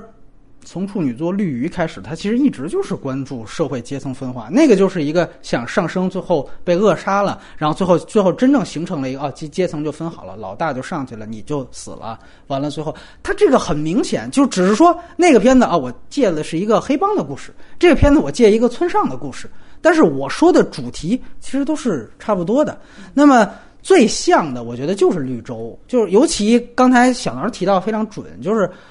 刘亚仁一出来，我就觉得，哎，我说这薛景求 这个扛一包裹，这么这么那个。后来，所以我也是有点同意小挠，就是后来你告诉我，这原来还是一作家，完了你也没怎么写他积攒这个素材。我就得用理性去说服自己，他就不是一个对你得脑补，他不能就是说啊，这人一出来我就啊我就认了，就我下面去就接受这个前提之后，我再去看后边的，不是我得老确认这个前提，所以这个我觉得确实，但是呢，你确实感觉它相似度特别高，尤其刚才我们就提到的，就是说你会发现他所有电影，他的主人公人设都几乎是要被家庭抛弃的。跟家人的关系都非常差，而且都一定要表现出一两场戏是世态炎凉，就是就会那种觉得让你看完之后觉得我操，他那些亲戚都是他妈丧尽天良的人嘛，就一定会给你这种感觉。他每场戏都有，这场也有，其实不就是他找那女孩他爸他那个就是他那开饭馆的，就说别别回家啊，还还还卡债之前等等。所以这个东西，当然他这次有一些老练的地方，就比如他爸除了说了一个是之外。一句话没说，这个也特别牛逼。就包括你看他跟他爸怎么展现，就他还严守封闭性叙事，他没支一个他爸的戏，他全是我在法庭，我照从刘亚仁的角度去看这他爸。就是你看他最所以他前面守这个剧剧剧本规范特别重要。那你最后一开放，马上就明白。但是这个东西呢，其实你说归意思，前面他所有家庭人设都是这样，尤其就是绿洲呢，我觉得像的就是。绿洲里面呢，也有一个反映他主人公被家人就抛弃，然后其实是形就薛景求跟他家人已经形成一个巨大裂痕了。就是他在薛景求的母亲给他母亲过寿宴的时候，他说了一个童年记忆，跟这个枯井特别像。他就说啊、因为那时候他带着文素丽来，所有家人都懵逼，说你带他来干嘛？什么意思？砸场吗？完了，他就是完全哎，我跟你们说，我想起来，我爸小时候讲，我们咱们家后院有一些那种科鸣鸟。然后那个科明，我爸爸就跟我说，科明鸟的那个脖子上面都挂着小铃铛。他就说我当时以为是真的呢，然后我就天天去那个呃我们家后边去找这科明鸟，仔细看它脖子上小铃铛，我就一直没找着。然后那个他那几个兄弟就说：“哎，你是是脑子里装什么了？这怎么能让你提到什么找麻雀的事儿来着？”然后他就说：“哎，不是麻雀。”是科鸣鸟，然后他另外一个兄弟就说：“咱妈过生日呢，你提什么麻雀的事？”他就说：“不是麻雀，是科鸣鸟。”我操，那段相当爆，就是那个表演也，那场戏是薛景求，我觉得表演最牛逼的一场戏，包括到后来疯笑的那个场面，太牛逼了。他就是插入了一个童年记忆，我记得，你不记得啊？绿鱼最后不也是吗？他那个被捅了刀子打电话说：“大哥，你还记得那个小时候我们那个你们去抓红鱼，我偏偏去抓绿鱼，然后结果是摔伤了，然后结果这一天我就没没跟你们玩成，你还记得吗？然后咔一切，哇，特别那个心酸。就这次呢，就换成枯井嘛，就是其实他只是换了一个物件，那他当然老练了，就是我都都这么用过，而且呢，就这里面像是一个特别精准的放置。就是这个枯井这个东西，我和猫对应起来，因为尤其是在类型里面，我要达到一个到底是有还是无，我要做一个假作真是真亦假，就它其实是一个功能性的符号。但是柯明鸟那一段，尤其配合那个表演，就真的让我感觉那是一个神来之笔，就像他妈两人是不是就是在现场聊天的时候聊出了一个哎即兴表演？我想了这么一段，导演加进去，就是那种神来之笔，我觉得这可能还是不一样的，就那个东西给我冲击力可能更强一些。嗯，但你不觉得这都很正常？就像我们这种。就是小孩子，就是小时候经常确实被爸妈爸妈忽略比较多的啊。你一聊起这种事儿，你说我其实想想起小时候一个我自己在我的视角内一个绝对对我的成长很关键一个瞬间，非常温暖。但是他们就是不记得你那一刻，你就会感觉就是被抛弃的呀。对，这种就是我觉得李沧东应该是个人情节中也有很强的这个部分，当然没查到他家庭的资料啊。对，但他看他一直这么用，肯定是有很强的情节。是是，你就你像比如说李安他父亲在片子当中，父亲永远特别强势。对吧？永远怼他，对。但是说句实话，你那个到到后来，就比林又出了一那个，就 我就觉得，就啊，我就明白了，就你，对对对对，对对对对对。所以说，就是就是这个算是就是一个对比吧。然后另外一个小彩蛋啊，也不算是吐槽，就是有这个片子有一个外景跟绿洲，我觉得都一样。就是绿洲最高光的一场戏是高速公路堵车，然后那个薛景求把文素丽抱下来，在车海里面跳舞。然后那个本这个电影当中，就是你记得跟踪有一段戏，就是他那个在一个高架车上交错，然后他他那对快了一点儿。那个，因为我正好又看了一遍，所以应该是同一条路。我觉得那个就是女主角她那家，跟那个文素丽的那家的那个外 外景那楼，我就是我忘我没有回看，但特别像。我就我就这么说，就是刚才秦晚提到的，就是说秘密的阳光，然后再加上绿洲这些东西，就你感觉这个是李沧东，呃的一种，我把我自己前面的所有电影的符号有意的全都放进去。还有一个很像，就是密阳的女主角就全度妍嘛，她其实也是一个喜欢编造一。些话东西来跟别人说，就跟这个女主角很像，就是她有她有一些女性形象，她有些女性形象可能我不知道她是不是总是碰到这样的女女生，或者是李沧东自己是不是有对于女性有这样一个认识，就是 就是会呃就是会说一些这种真真假假的这种受到伤害了是吧？也受到伤害了啊！这这咱们就我就不妄议，但是我确实觉得这个是有有一点琢磨地方，确实就是说。呃，说白了就是导演，当他需要一个角色完成表达的时候，肯定拿出我原来用过的那个最顺手的，然后我就把它放进来了。就是这个，就就就肯定特别简，因为他毕竟他自己是个编剧，所以说这些东西就会加多一些重复性的东西。对你，包括啊，咱们说的那什么一点，就是李沧东先生呢，之前一直对于这个天主教有非常大的仇恨。这个电影呢，按说。对，按说这个电影是真心是牵牵连不上太多关系，但是他强行黑了一笔，就是他跟踪的时候，他必须得让那富二代得去教堂。你说，那你说在韩国，因为我们知道韩国那个就信教率特别高，那不仅富人信，那个穷人也信，对吧？那那密阳里头那都不是富人，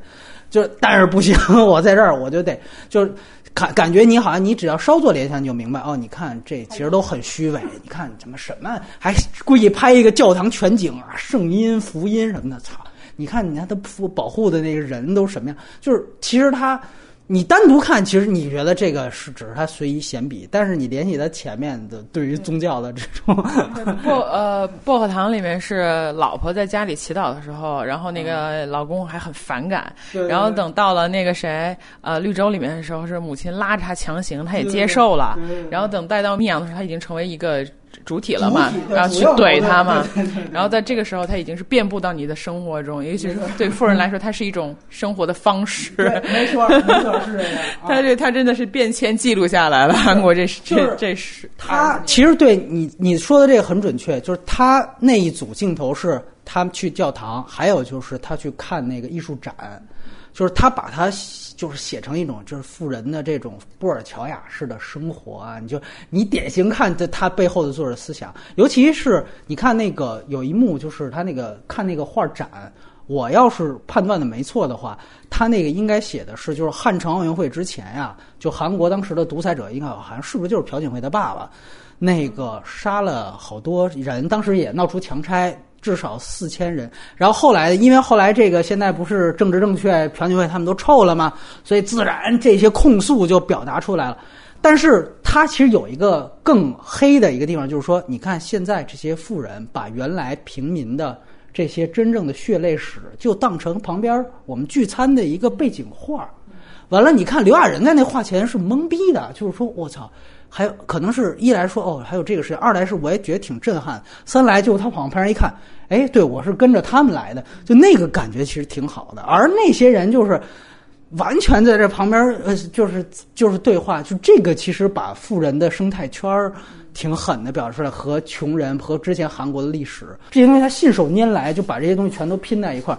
所以他这个符号用的呀，我觉得就是就科长也是这类，但是我觉得他们的层级不一样啊，这就科长的相对比较 low。当然，我觉得他那堵车那点我也是笑来着，我觉得就是因为都是堵车，你知道吗？我就觉得那个是不是韩国经常堵车？咱们北京的哪个导演能不能就是大山子跟西直门的桥的 来一停跳舞的？我觉得就是这个，这个我非常喜欢。如果这对对，我觉得我觉得就是李唐东，其实那意思就是说我十几年前我他妈就写了这路堵，你还没解决是吧？我再拍一遍。原来郭德纲有一相声，就是说抢银行的抢完劫，然后那个三点半还在马甸桥堵着呢，然后警察走路就追到。他放在这电影里边让我觉得特逗。对，所以我觉得可以对比，因为他有一个镜头完全一样，都是从一个角度拍的。他就是因为十几年过去，他就是旁边那个广告牌换了啊，应该就是同同一个高架桥，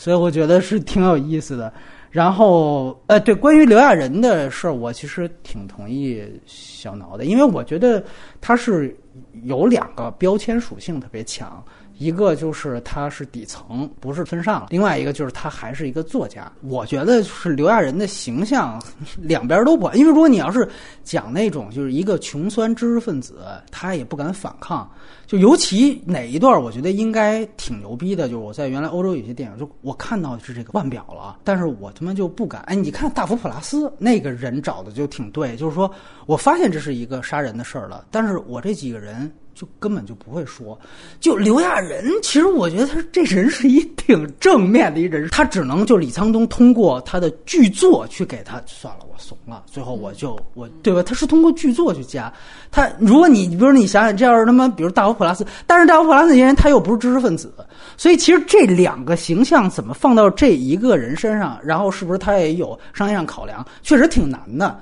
就是你又是一个知识分子，他有知识分子那种懦弱心态，然后但是你又得凸显他底层。他剧作上他弥补哪一点挺好的？就比如他去扛工那场戏，然后让他报号，都不问你名字，报号，他他们到那儿他就走了。对，但是呢，你这个东西说句实话，就比如说你要是一个更准确的一个知识分子，他可能那种没自尊那种感会更。他这就是靠剧作，我这就铺这人设。所以我是觉得，确实这个演员，也许我们拉一下他前作，你就会觉得，确实前面可能又太好了。就像许鞍华的，我们说每一部都跟他似的，就是经常送影帝影后，但是可能这里边可能就相当于一个类似于你说，比如说《男人四十》里张学友好吗？我觉得相当棒了，在张学友维度也相当棒。但是你拉到许鞍华的维度里边，可能这不是他所有电影里面最闪亮的那个人。我觉得是这个意思。刘刘亚仁找补一下。嗯，好。就是这这也没法找补，就是我我我对他不熟，主要是啊，其实我就就我没有韩国影迷那么熟，就是比如说对他，比如说以前演电视剧什么都看过，其实我看的他真的就三部电影，《私道》《私道老手》和这一部，对，所以所以我你看这三个角色都不一样。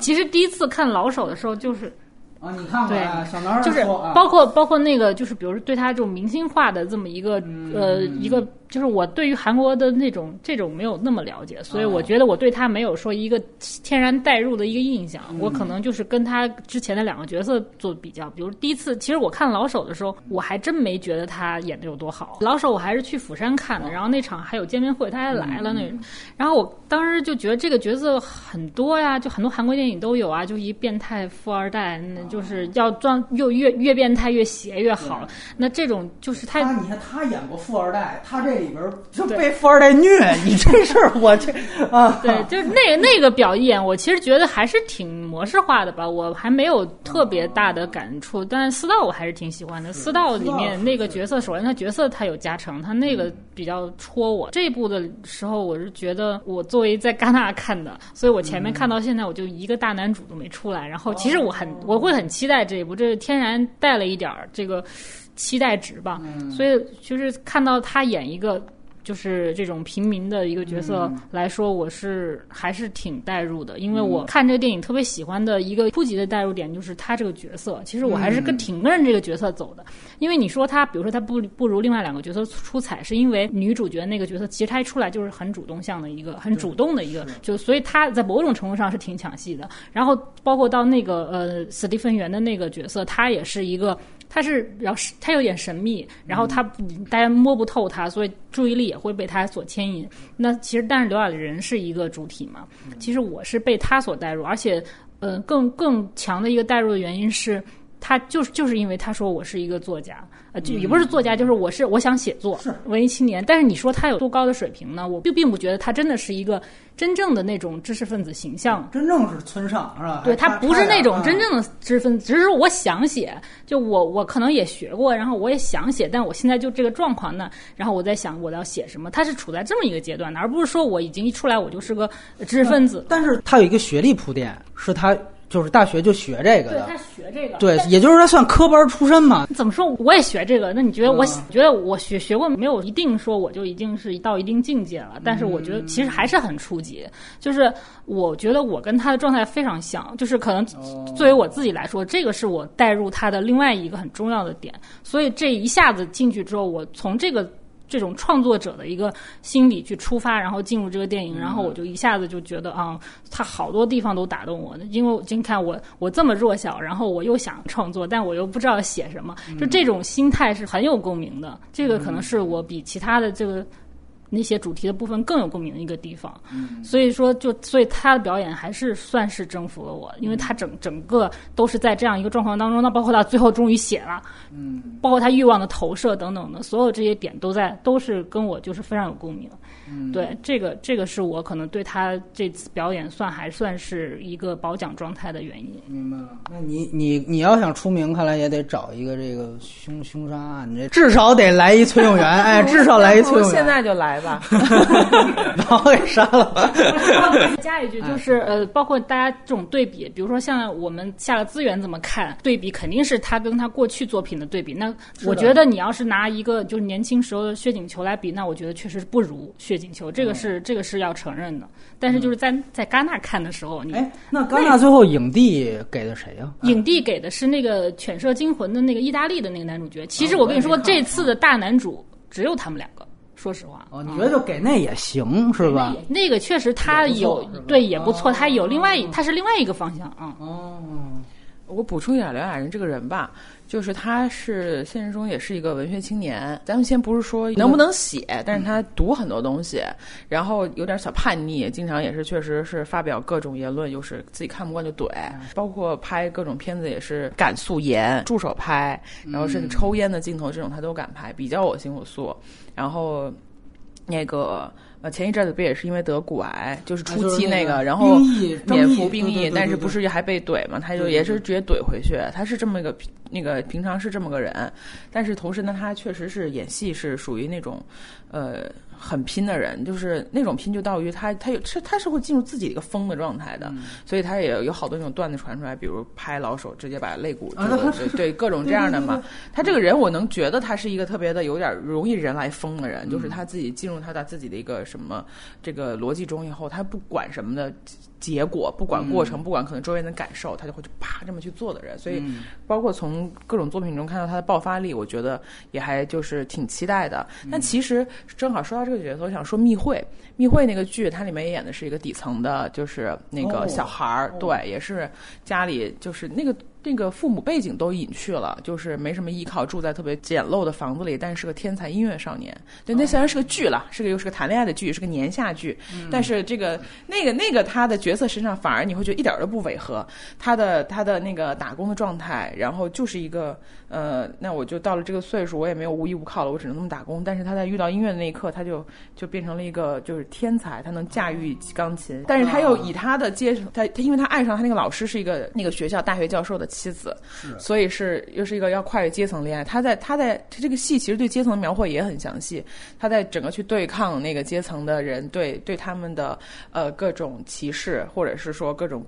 就是他根本就搞不明白那些规则，就是那些就是虚伪的东西的时候，那个在他那部戏在他身上，他演的其实一点都不违和的。对，当然就是当然那个戏的。他的那个框架也就在那儿，但是我我其实看这个剧的时候，有点会想起那个，想起他在那里面的一些表现。呃，但但但那个那个那个剧真的也是演的超非常好，所以就还是可惜的啊。就是不是说他就是说就说就就不好了，就是这个对吧？这个年纪在中五路他已经是顶顶层了，顶级了。对他只是说年纪阅历再还有再往上走。对对对。现在我是听说，主要他争议就不是关于他表演方面，就是他你刚才提到，就是骨癌这个是不是诈逃兵役，就是这种。包括现在你知道这个就是燃烧在韩国口碑扑了嘛，就好多人也是因为就是说是因为这个原因。但是就是后来的我们，你说豆瓣上五点几分，其实他那么高票房，他不可能那么低的分儿，他其实就好多就是因为他那个。外外面的原因就把他给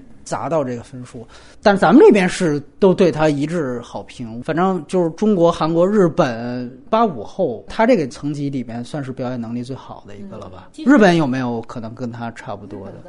产业不一样。他们的日日他日本的那个最高的是 idol 吧？应该他们的偶像是上综艺的。不不，我说的不是红的程度，我说的是表演能力。我知道，就是他们，因为他们那个就是发展是不一样的取向。他们日剧很多，然后上综艺很多，可能他们的阶他们阶级跟我们就是中国跟韩国是不一样的，所以你就是他们其实没有那么那么好的这种机会，没有那么好演员是吧？说了半天还是柳乐优敏是吗？还是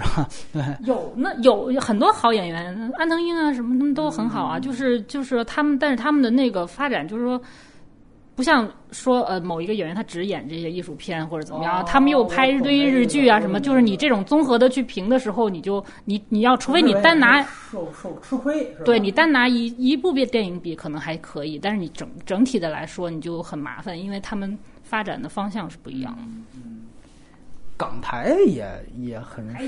少是吧？我觉得也很少。我想补充一下，提个问题。哎，刚才我拉到这个他说献祭那块的时候，他其实也是不是暗示他把女主角吃了？就这个，就这个事儿，反正我就就就保留这种可能性，但他没实锤。对对对对，对，开个脑洞啊。呃，我觉得其实并不对，因为他并没有堵上这个理解。对你一看，拉开那个带腕表那抽屉里边，全都是各种人的物件，就是他杀了好多个了。如果你说只是你，你还存在于这个，就尸体存在于这个世界上，就很难不被发现了。现在以现在的来讲的话吧，嗯，我觉得就是吃的比较干净，也是属于。嗯，好嘞，不开这个脑洞，这个聊另外一回事。不不，我就我我觉得你说这个，因为我看第一遍的时候，我看到这儿，我就发现，我说我操，这是一个人皮客栈的一个一堆富人。完了，我先把你拿到我朋友圈里溜一遍，完了之后我就给你杀了。就是这个其实是一个，嗯，就完全他可以把这核心概念抽出来去拍一类型片儿，找一个那种类型片导演，然后弄一人皮客栈出来，这完全可以。然后你你类型化，所以吧，就是说，确实它这个内核这个东西，你要往各种那方面去想，都是可能的。但是呢，这还是它好的地方嘛，我就根本没有任何的暴力展示。对，所以你你你说原来老说那个安东尼霍普金斯是属于优雅的杀人，那他也有杀人的，对，那还有铁板的脑浆的那种镜头呢，雷迪斯科特拍的，那还是很很残酷的。他这个就没有，反倒他这里就是说最。赤裸的一场戏是前面的床戏，这是真的，这是最真诚的一场戏。然后到最后，对对吧？对吧？就起码留下人吧，留下人。然后那边呢是这个最后一场戏，其实是幻想出来，那算是他意淫的成果，也是最社会吃人嘛，吃人的社会吃掉了。对你，你杀人回忆就说是社会杀人嘛，对吧？有一点可以给刘亚仁找不回来，作为一个非直男啊，他真的是演直男演的是超牛逼，比直比直男演员还牛逼。就是他他每次 他他他不管跟各种类型的女演员对戏，那个荷尔蒙爆棚。嗯嗯嗯，我就说非直男，我也没说别的啊。就这点我倒我倒觉得还对对对对对，但是我觉得那个就是那那非要把性场面那场戏拉出来，也有很多人说那个特别棒那场戏。我觉得那场戏整个镜头其实挺有意思的，他其实一直是跟着女主角，然后到中间啪一下跟男主角，然后你以为刚要切刘亚仁反应，然后马上女主角说：“哎，等会儿我拿那个保险套。”然后马上就就就就又回到女主角身上。就是那场戏，其实他李沧东给你的意思是，就是他从头到尾都在被女主角调配的那种感觉。对啊，就是个处。对对对对对对对，是这种感觉。所以说我个人感觉可能。就是，当然这个点埋的也特别好，就是说，包括就是展现他是个厨，有一个动作，就是说他让他戴套，然后他自己没戴上，然后还还得女女生去帮他，就这个其实就都是在铺告诉你观众这个人设是一个什么样的背景。那那他演处男是演的挺挺像，是吗？哦，你有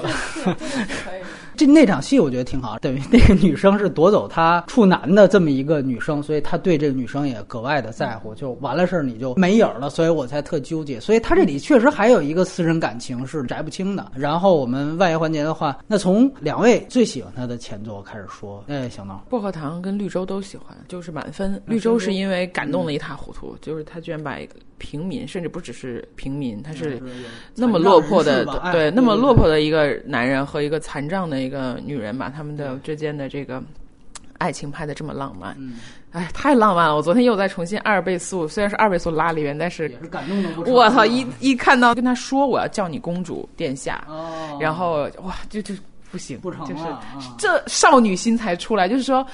我看你大家可能平常看的那些所谓的霸道总裁的那种戏，我的少女心是没有的，是哭死状态。但是看这个戏，我觉得少女心炸裂，就是说你在那样一个情况下，一个男人刚。看看他，他可能就是要强奸你，但是又因为害怕然后逃走，但是又又其实你需要他，你也是需要这份情欲的。然后你们在最后突然有一个，反而突然因此有一个赤赤诚相见的状态的时候，开始玩这种小浪漫，因为你心里真的有那种暖意了，你想去温暖别人。他还怼他说：“你刚刚说那个人才不是将军，是叛徒。”他说：“那我也就叫你公主，那我就叫你将军。”哇，真的浪漫一塌糊涂。我在看的时候就飙泪，这是真少女心。秦晚怎么看绿洲？我看绿洲的时候就是。是在一个拉扯的状态，就是我还是对，就是你，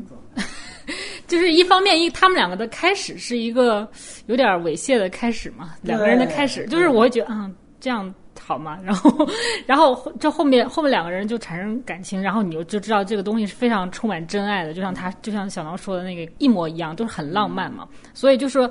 这个我我所谓的拉扯，就是说我我们是两个人从这样的关系开始，然后居然发展成一个真爱，就是我到底要不要接受这个感动呢？就是我自己在跟自己在较这个劲啊，就是就是有一点，而且你还会就是拉扯的另一部分就是可能，毕竟女主角她一直是一个残障的一个状态，然后你在因为你我们看到很多这样的电影都会觉得她是不是在贩卖这个东西，就是我一定会去拷问，就是拷问这件事情，所以就是这个是我的一个拉扯，所以就是。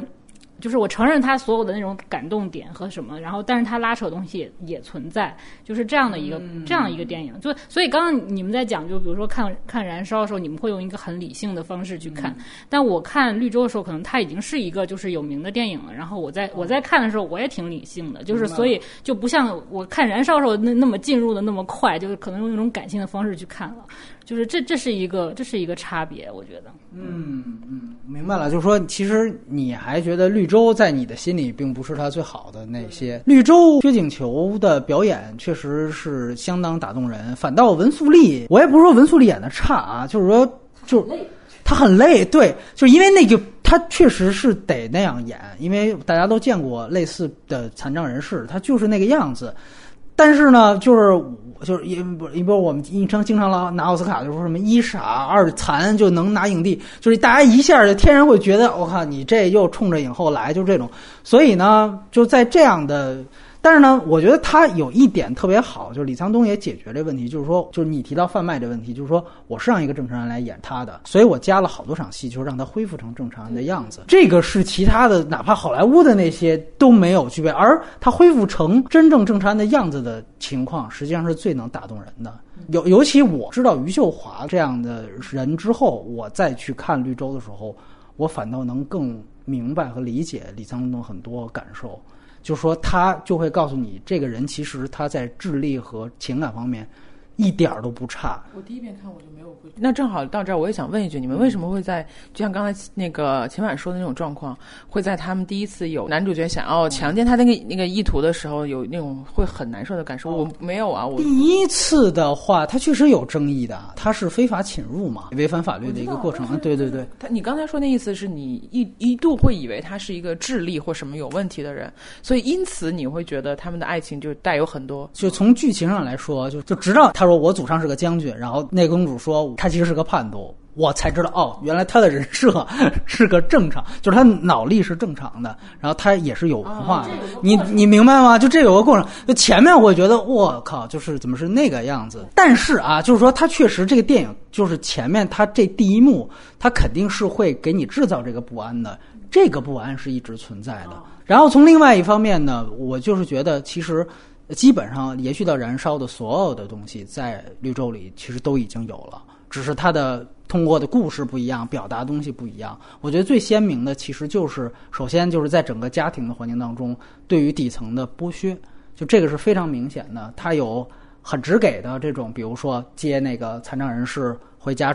住一天，正好那个审查来，对，嗯，你要说单拿这个东西吧，它特别像。就奥斯卡有一年，那有一堆黑人大胖子女的演的那个《真爱》，哎，对对对，玛利亚·凯莉也不是什么的，对吧？他们一块演的那个。但是你看，就《真爱》就那种属于就是卖惨片儿，就是他通篇就这个，他没有别的。但是这个电影不是，就是李沧东比那些电影高级特别多。我本身我自己是真正去讲他们两个人。的关系的递进过程，我觉得绿洲有让我现在特别喜欢的一点是，它开始呢就有一个鲜明的反类型片的意思，就是刚才你提到的关于这个对于韩剧啊霸道总裁这种，它有一幕就是让那个薛景求骑摩托车，前面是一个那个跑车架在大卡车上，然后在那儿拍戏，他那个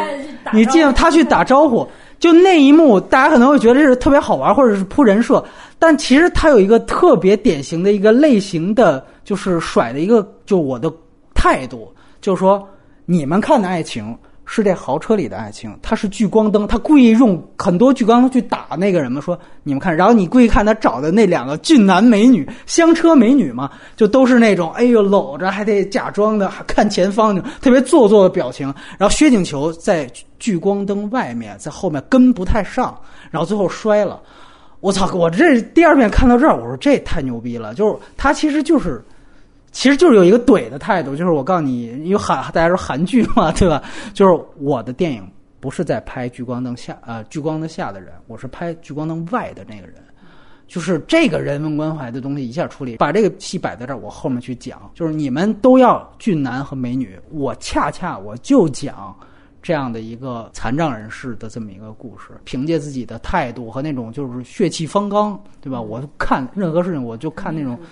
对我就我就看韩剧这种太傻逼了。我拍，我告诉你，这个我也能。他特别厉害的一点就是，我拍一个最没有爱情元素的东西，我也把你们给搞哭，我也让你们感动。所以这个我觉得是特别了不起的，就是绿洲这方面。当然了，你说他用了一些编剧技巧，这我都承认。你说那个绿洲最后给实景化了，他他老这样嘛，对吧？就是我把一个东西给给实景化、超现实出来拍出来，包括那个前面是那个白蝴蝶，也是密光密阳光，然后变成白蝴蝶，变成和平鸽或者怎么样？对，就这个都是他的技巧。那你包括到最后那个砍砍树杈，这个也是就编剧技法。但是由于我前面我说了，它其实是一个反类型片。所以说，就是说我还是在用所有的类型片的技巧，但是我达到的是我用了我的主人公什么的完全不一样，这个我觉得是挺狠的。然后补充一点，就是你说的公主那场戏，它实际上是一个谐音嘛，然后她的那个女主角的姓氏是韩，韩公主，所以。我也在想，他其实这里面也有一种表达，就包括他说薛景求其实是一个就是名将之子啊，他是那个是叛徒，但其实也是一个争议人物。就其实他们这两个人，可能才是就是真正继承韩国。就是所谓的就是悠久历史传统，就是它有这么一个意字在，但是这两个人现在却完全被边缘化了。秦晚来说，你觉得最 最喜欢的薄荷糖吗？都一样，薄荷糖就是一个文青的死亡嘛。陈道旭，陈道旭。其实你就会在看那个电影的时候，你能 get 到啊，他是一个特别有文学化叙事的这么有文化的一个 一个导演，就是他是一个作家型的导演啊，他。其实你，其实我第一次看的时候觉得啊，火车随着那记忆就倒倒叙倒走，我觉得这这方法挺土的，就中间一隔断打一隔断。科长在那个 站台里就用了，嗯，对，但是就是，但你没有办法，你还是被这事儿打动嘛。而且他这个里面其实他又讲了社会历史的，呃，就是他一个大事件，然后又讲了人，这个其实。对于创作来说，可能我我觉得可能是难度比较高的一个创作。它里面给你记忆的那个段落非常多，可能一开始是一个什么疯子的那个形象，然后到中间它是一个有一点。变成一个恶棍一样，然后他是怎么变的？一开始是一个纯洁的、纯情的一个学生形象，整个东西非常完整，触动也很大，而且它确实跟那个事件也很有关系。光州事件就是出租车司机那事件。对对对，所以其实可能其他的一些电影，它可能比如说稍微绿洲，可能从从那个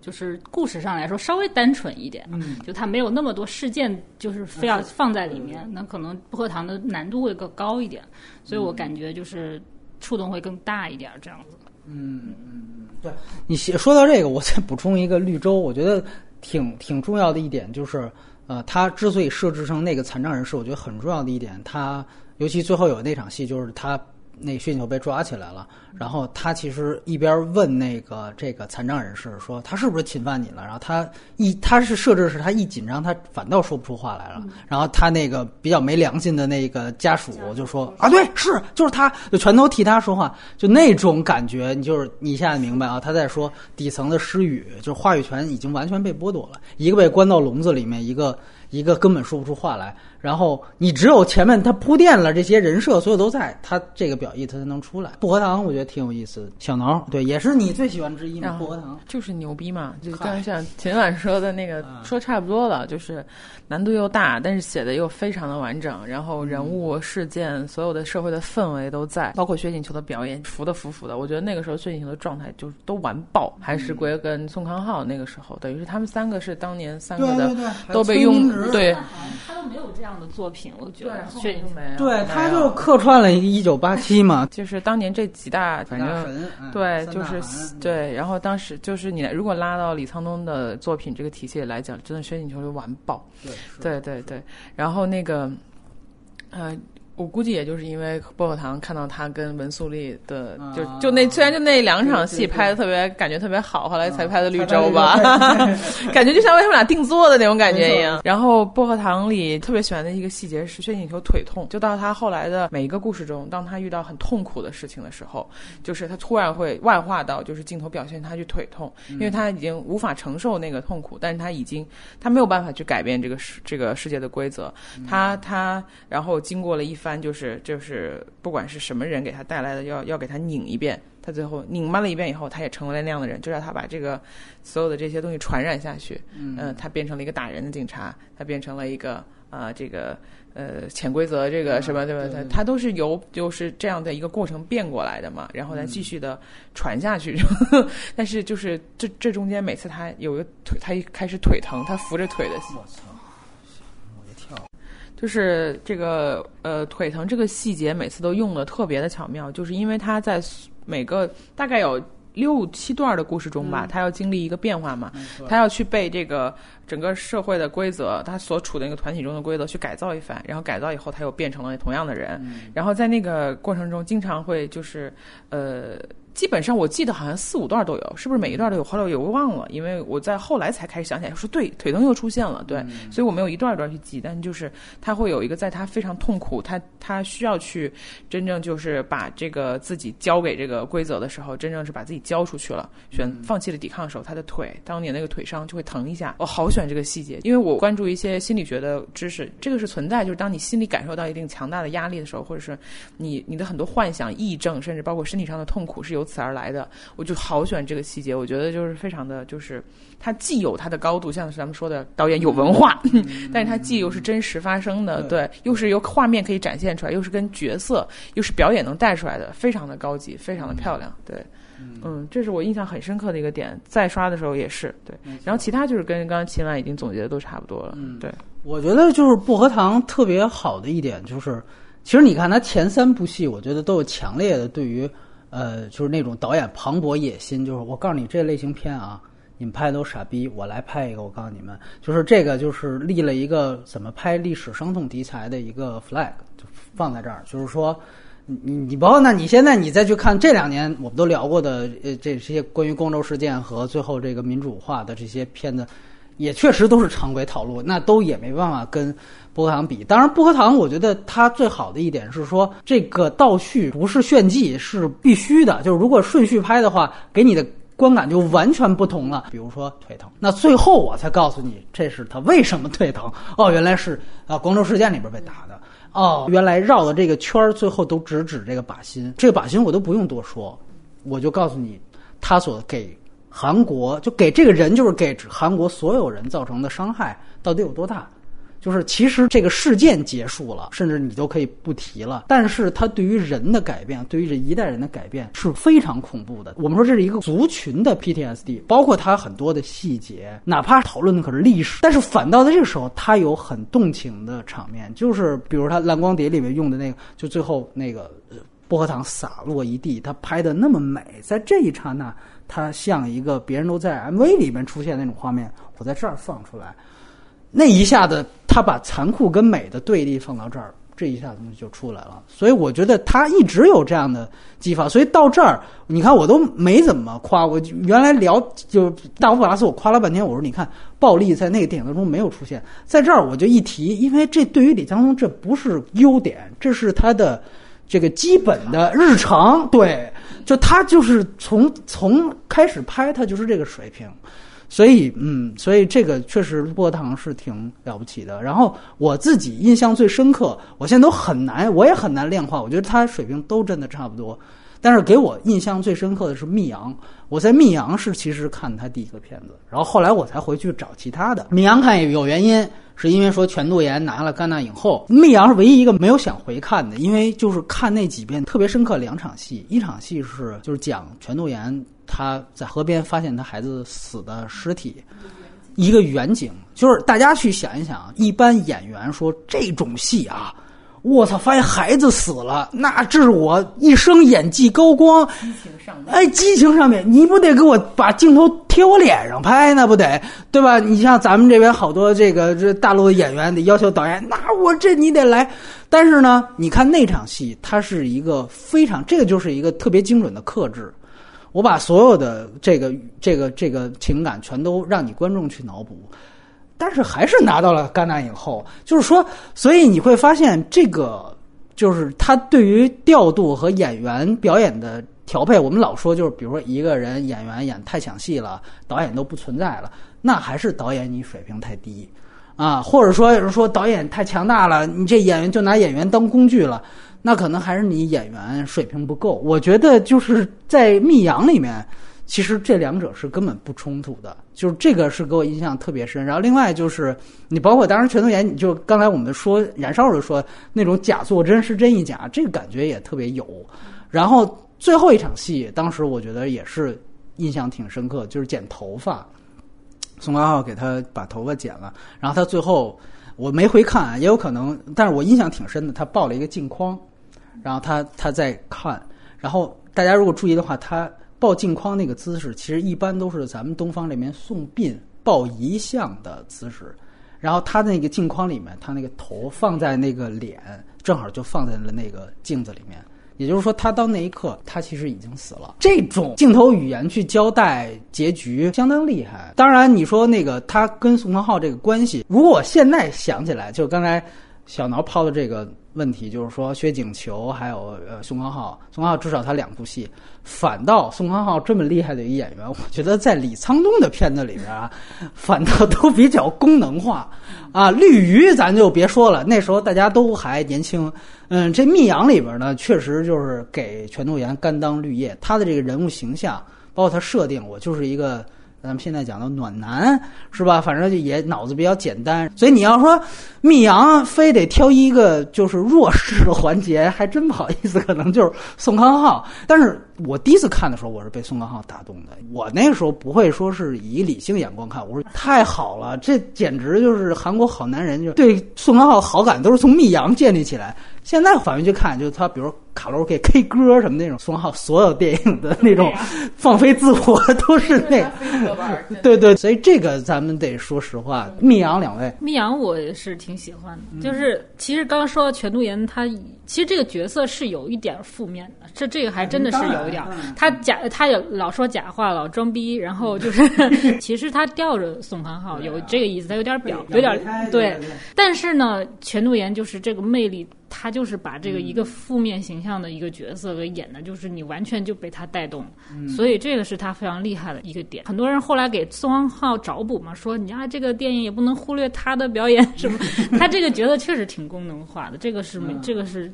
没没话说。反正，嗯，这个机械应该就是大家认识全度妍的一个很重要的一个一个作品。我觉得是，尤其是非韩国观众，我觉得是。然后这个一顺便说一句，也是 C C 出的唯一一部，不仅是唯一一部李沧东的电影，也是到目前为止唯一一部单独出包装的韩国电影啊。韩国电影另外一个老版的《夏女》，C C 也出过，但是它是放在大套装当中，这是唯一一个单独出的。所以我觉得 C C 也很抓重点，就是我韩国。版权搞不定，我我要选一个最牛逼的，那我就选李沧东，我觉得那也挺好。小南怎么看？也很打动我，就最打动我的就是对于女性的面对痛苦的一些展现吧。整个情绪我也进去了，那种感觉你就是发不出来。可能其他的戏他会把所有女性面临这个生命大悲痛的这样时刻拍得很湿，一对湿湿的、湿漉漉的，你知道吧？就是要鼻涕眼泪的。但是李沧东就是往干了拍，那种干镜头上连脸都不给你，他是整个所有的情绪交流。他包括他一些奔跑，他一些不知所措的那些那种体态语言，都是那种他妈的，就是一句话都说不出来。他不像这个小说家是吧？还有一些语汇表达，他就没有了，他就出口，对，他就失语了。他的我印象特别深的是全读研很多的体态上面，就是那种你都不知道该做什么动作，然后也是，但是他没有什么张牙舞爪，哎呀，啪捶地这种，但是他就是。完全不知所措，就是那种那种体态，当时也是给我感觉特别揪心，就是属于那种旁边你有一个人做这样动作，你都不知道该去怎么拥抱他、安抚他，你都接不住这个情绪的这种到悲痛到那个点，嗯，就是我觉得这方面他抓的特别好，特别准，嗯。然后我想起我第一遍看的时候，有一个地方特别扎心，就是全度妍刚刚发现他孩子走丢之后，他就非常无助，已经慌了。然后他就去到处想找人，这时候他发现宋康昊在那儿唱歌呢，他想了想，他就走了。就他在这种最需要帮助的时候，他都不找宋康昊，这个当时太牛逼了。所以你就明白，就李长东到那儿就告诉你，他在这个时候说都不找你，他俩根本就没戏。他就明确了这个事情之后，你再去看这两个人物关系，就马上不一样了。就类型片有时候会顺拐，就是说这个人物最需要帮助的时候，那他一定会接入到那个男人，然后他就跟那男人也许就凑合过了。这里边李长东就表达了一种，就这个女人她可能也许她就是瞧不上这个人，无论到什么时候我都瞧不上。而且密阳是那个小镇嘛。其实他是首尔来的，这里其实有一个地图炮。这种全度妍的故事也可能是编的，她是因为她老公的愿望才去到这个地方。那你为什么不回你的家乡的另外一个面的理由是什么呢？只是自己在自己的视角自尊很高而已。但事实上，他所的经历的事情可能很糟糕。没错，就是这个事儿吧。我不知道是不是启发了李强后来写许鞍华的大姨妈，就是姨妈和现代生活。就里边其实有一个相同的，就是说斯琴高娃这个人，他以老上海自居，最后被揭发出来，原来他是东北的，然后最后他就灰溜溜回去了。就那个，就是你就可以看到是李强跟他的差距吧，就是他非得写实。在密阳，我没说清楚这个事情，哪怕他背景是有问题的，也许他就靠了这么一点自己建立起来的虚妄的自尊心活着，要不然我这人就垮塌了嘛。我这里分享个花絮，我唯一一次见到李沧东是一二年的时候来北京来拍《佳片有约》，录的就是密阳，我在旁边也听了一段，印象特别深刻的，就是有一个观众站起来，然后就说李沧东导演，你知道吗？我一直焦虑的是，我觉得中国是一个没有信仰的国家。是一个没有宗教的国家，我一直认为我们国家很多问题是来源于这方面。然后结果直到我看到了密阳，我就三观崩坏了。我发现原来他妈的有信仰也他妈没什么用，这都是假的，我就完全幻灭了。然后他也，你其实你也不知道他要问什么，但是他就在表达，我就 我就崩坏了。导演怎么办呢？我我估计，因为他提到什么中国没信仰，我估计央视也不可能给他登。但是这个观众的表达也确实还挺挺真诚的吧？确实，他里面对于宗教的这个事情做了一个特别狠。的一个表述，我很多地方都提到过，在三块网牌在更早的以前，其实就是那个神已经原谅我，你原不原谅我无所谓。其实攻击宗教，尤其是反上帝的人，最彻底的一个言论是：神是不可能既全善又全能的，他全善跟全能一定是只能二选一的。他把这个全神全善的不可兼得的这个事儿放在密阳里说，这是非常非常到位的。不是说一沾宗教这片子就是就牛逼了，就是冈仁波齐。我觉得你一定得有讨论。put 他才能够叫说这是一个宗教电影，然后还唱诗和绿鱼，那就先说他处女作吧。绿鱼也不错，但确实是稍显稚嫩，但是整个他的文化水平 体现出来了，对对对对。但就是在细节的设置上，没有到后面那么浑然天成。但是像像你说刚才的日常是有的，也挺值得一看的。反正我昨天又看完了一遍以后，觉得想说的东西、共感的东西就不会有那么多，就是一个很不错的一个起点。因为他也是很。晚才拍第自己的第一部处女作，所以其实他就是自己的人生观、这种价值观，他已经很成熟了。其实，在拍《绿鱼》的时候，确实有一些问题，就是他可能比较稚嫩啊，他没有太多这种记忆点。但我觉得他开头跟结尾的记忆点就是还挺强的，一个火车的戏，还有结尾杀鸡，对对对对对对，都是挺有这自己设计的。《绿鱼》给我整体感觉特别像在看一个八九十年代的港片儿那种，老是就黑帮片嘛，然后就有点还吹萨克斯什么的，对对，就这种 就。他那个气场非常像，但是但是，我觉得后面，比如他到第二部的时候，感觉一下子就不一样了。就我确实觉得《绿鱼》这个起点就刚刚好，他是一个中等偏上的水平，而且我觉得秦晚说这特别重要，就是说他不是经历了一个三观的变化。就是你看中国好多导演，哪怕是作者导演，他其实是有三观变化。就是原来比如说小武时候，我站在这边《山河故人》的时候，我可能我要去思考一下中国这些移民的，就他不一样了。但是由于李沧东他拍的电影的时候就比较晚。而且九十年代末，就是四小龙已经那时期，韩国很多社会问题已经跟现在差不多了，只是一个程度问题的时候，所以他从这个时候进入，其实他的三观整体就跟他后面。就比较统一，一遍一遍磨，他就可能会更好。我觉得他是所谓稚嫩的一面，就是他在这里面其实还是用了一个黑帮片的外壳。我们说，如果他前三部电影都有反类型片的属性的话，其实这个绿鱼呢没反的太彻底，它其实是借用黑帮片的这个类型。你看出它后来到结尾，它有点是反传统，就是它这个反实际上是一个剧情的反，不是帅老大的女人吗？所以我告诉你就没睡成。就死了，这就是一个坏人战胜好人结局。那这种反呢，显然它不是一个 类型反转，就是把好的变成坏的。但是它那个结尾，我是觉得相当震撼的。这个是显露出他后来很多很老道的地方。最后杀了男主角的这个黑帮老大也很虐啊，这不跟这里边一样，就带着他的女人去他们这个男主角剩下的这一家餐馆去吃饭。然后他也没拍的特别狗血，只是一个非常日常的对话。然后还介绍呢，就说：“哎，你那。”营养汤是什么呀？他说狗肉。他说那你得吃啊。就你会发现，就是黑帮老大跟他这个其实是被他应该是虐待过的这个女人，到最后真正成为了一个就像平常夫妻俩一样的生活，会出现这样的一种对话。就这个其实是让你觉得在黑帮片套路里怎么可以这样呢？但是后来你想想，可能现实就是这样，好多人他就认命了，他就是这样了。然后他就说：“那狗肉我不吃，那给你杀只鸡好了。”然后，于是就有杀鸡的那个镜头，呃，甚至其实他那个杀鸡镜头，你注意看，他其实是跟着鸡有一个机位，就是实际上是非常低的一个机位，然后忽然来了一个运动镜头，就那个结尾让我感觉其实有点像后来几年拍出来的《鬼子来了》最后那个结尾，其实特别像，就是讲的一个就是底层到最后都几乎到了一种愚昧状态的这样的一个感觉。特别牛逼的是，他这些戏完了之后，那俩人走。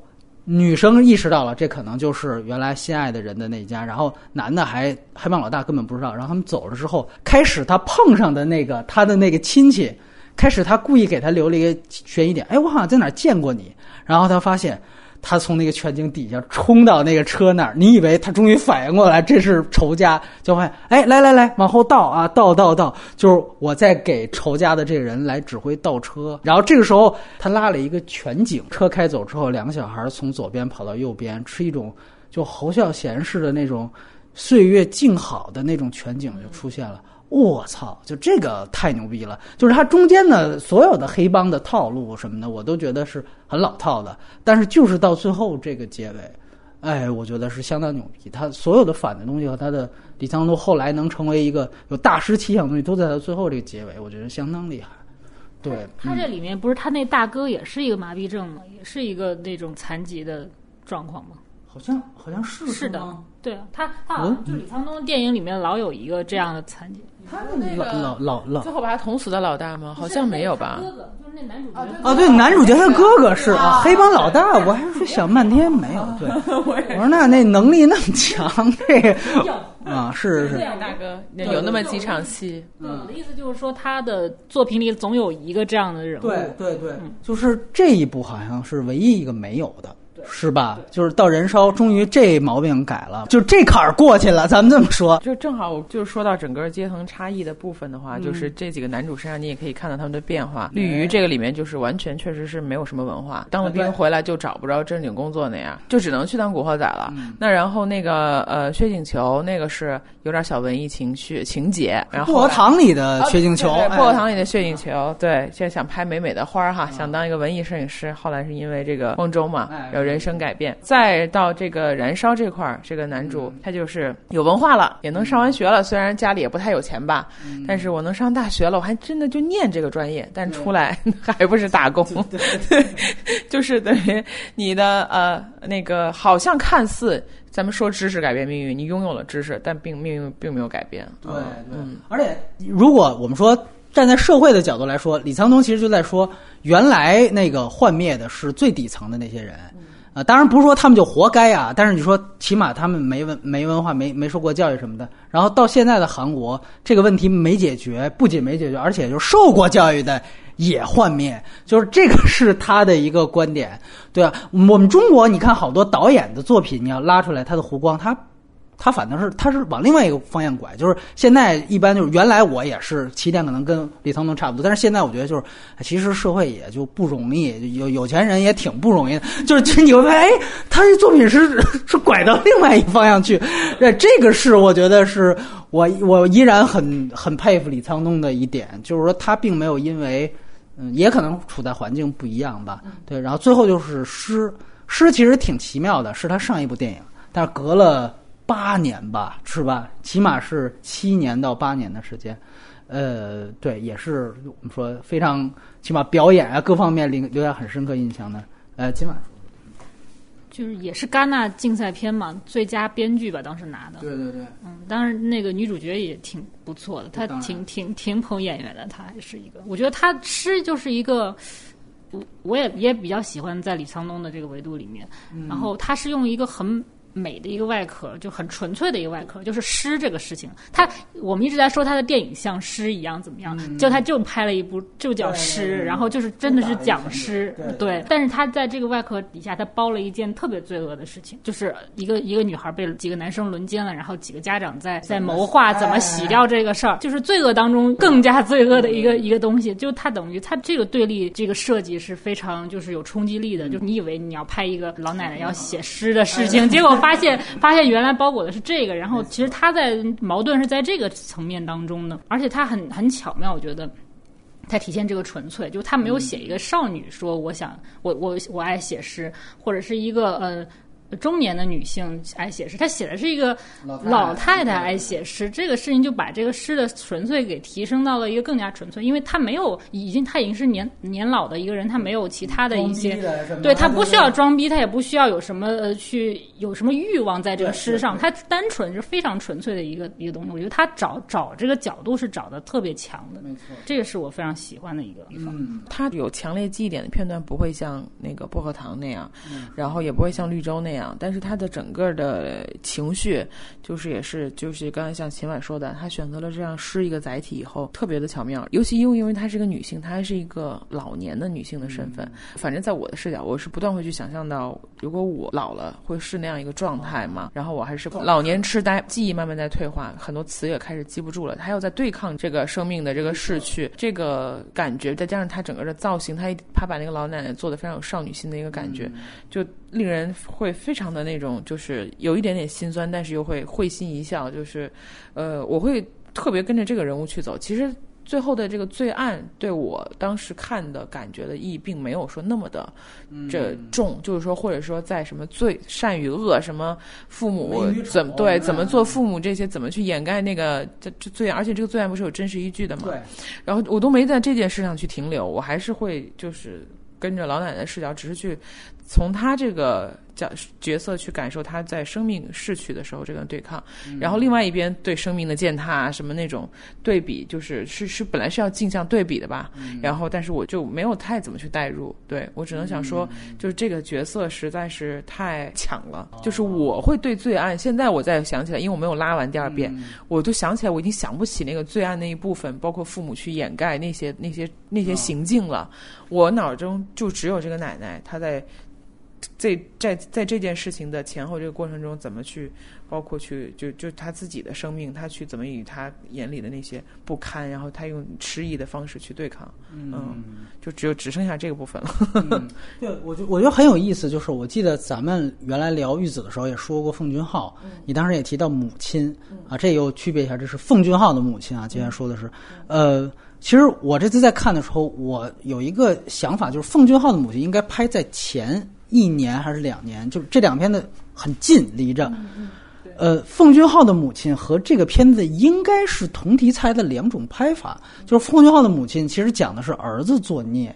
然后最后他一直护着儿子，最后发现我操，其实他是真凶啊，然后最后就就跳舞了呗，对吧？然后呢，这个戏呢其实是就孙子作虐，他一早就知道，他开始也是护着，然后但是他到最后其实他在说。操你你你你就简直是就真的朽木不可雕。最后他最后他其实是报警嘛，他有一个暗示，他报警，你你们警察把他带走吧。其实是有这么一个，就是我个人感觉，就是这一部当中，李沧东其实我觉得，因为我们知道奉俊昊也是社社会学出身，我感觉他其实是拿这个片子有一点表明自己的立场，就这一点其实挺强烈的，这是在我看来。然后另外一个就是我觉得。每一部李沧东电影都有一个主要讨论的话题，比如如果《密阳》是宗教的话，这一部其实他可能在讨论就是韩国这个系带的鸿沟问题，就这个确实是挺强烈的。就是说你可以看到，就那种就是对于那种我操，就是孙孙子对于那个奶奶根本爱搭不理，然后中间中间那一代是完全缺席的。我操，这个其实他把这种系带的这种完价值观的不同、各方面的不同，然后彼此最后因为不同产生厌恶，到最后，所以我觉得到最后那一场，大家都觉得好像挺主旋律的。这老奶奶最后大义灭亲，就其实不是。我觉得最后他是出于私人的恨，就他就是讨厌他孙子，就你他妈凭什么老不理我？你不理我是吧？我妈我他妈给你家关起来。就这不是什么大义凛然，看不对看不太上他这个孙子，对对对，他其实这个就是没是在他自己的那个没错一个标准上。我的后代怎么变得那么不堪，对吧？没错是这样。他其实中间有试图好多次说想让和解对跟孙子和其实孙子跟他和解了或者怎么样，就是表表明一个认错的态度或者怎么着，可能他也不会这么做。对对对，而且他其实他为他孙子已经做了很多事情，他去为了钱，他为了拿那些钱，他跟那个老头他去去对吧？对，性交嘛去性交，对对对然后拿到一笔钱，他已经做了他其实能做的很多的事情了。但是就是发现孙子还是这样冥顽不灵，那那那那就是那就没有办法了。对对对，我我我是觉得他最后这个动机就跟这燃烧的结尾一样，它不是缺点，它反倒是亮点，那就是一种特别私人的恨，因为大家总是有一个顺拐的想法，就是隔代，就是奶奶、呃外婆最疼孙子、外孙，呃都当宝贝一样。但是我李沧东，我就给你说，就在这样一个大家最认为是刻板的印象当中，最后他有这样一个行为。我就我就我我就设置这样一个东西，而而这个东西其实相当厉害。然后这个诗，我觉得它另外一个特别好的地方就是，其实这里面反映了一种，就韩国全社会对于女性的一种，就社会上的一种歧视和迫害，这是非常重要。就像刚才秦婉提到的这场戏，就是你看他的外孙子因为轮奸了一个女生，最后产生了一笔这个赔偿金，他拿。他作为老太拿不出来，他最后只能跟那个对他动手动脚的四老头真的跟他去做了一场做一场做爱。就是你看，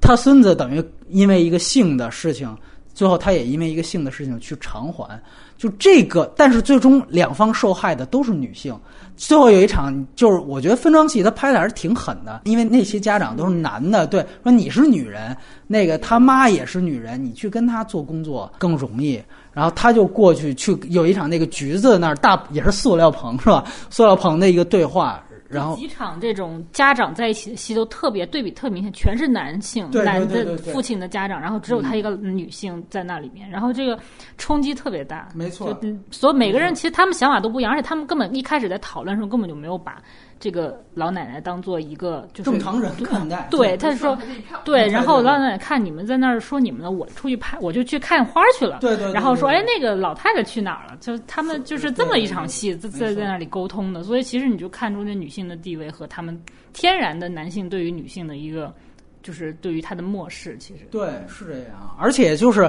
你看后来他也用了同样一个技法，就是后来他们把那个。受害者的母亲叫过来，那母亲基本是不说话的，就他还是在表达一个，就是这里面出现。当然，老奶奶每次开会她都走，她也有她自己的动因。开始她是实际上就是想逃避这个事情。她一方面是确实跟这些人不是一一路人，另外一方面她有点不太想接受，这是人之常情。到最后发现他孙子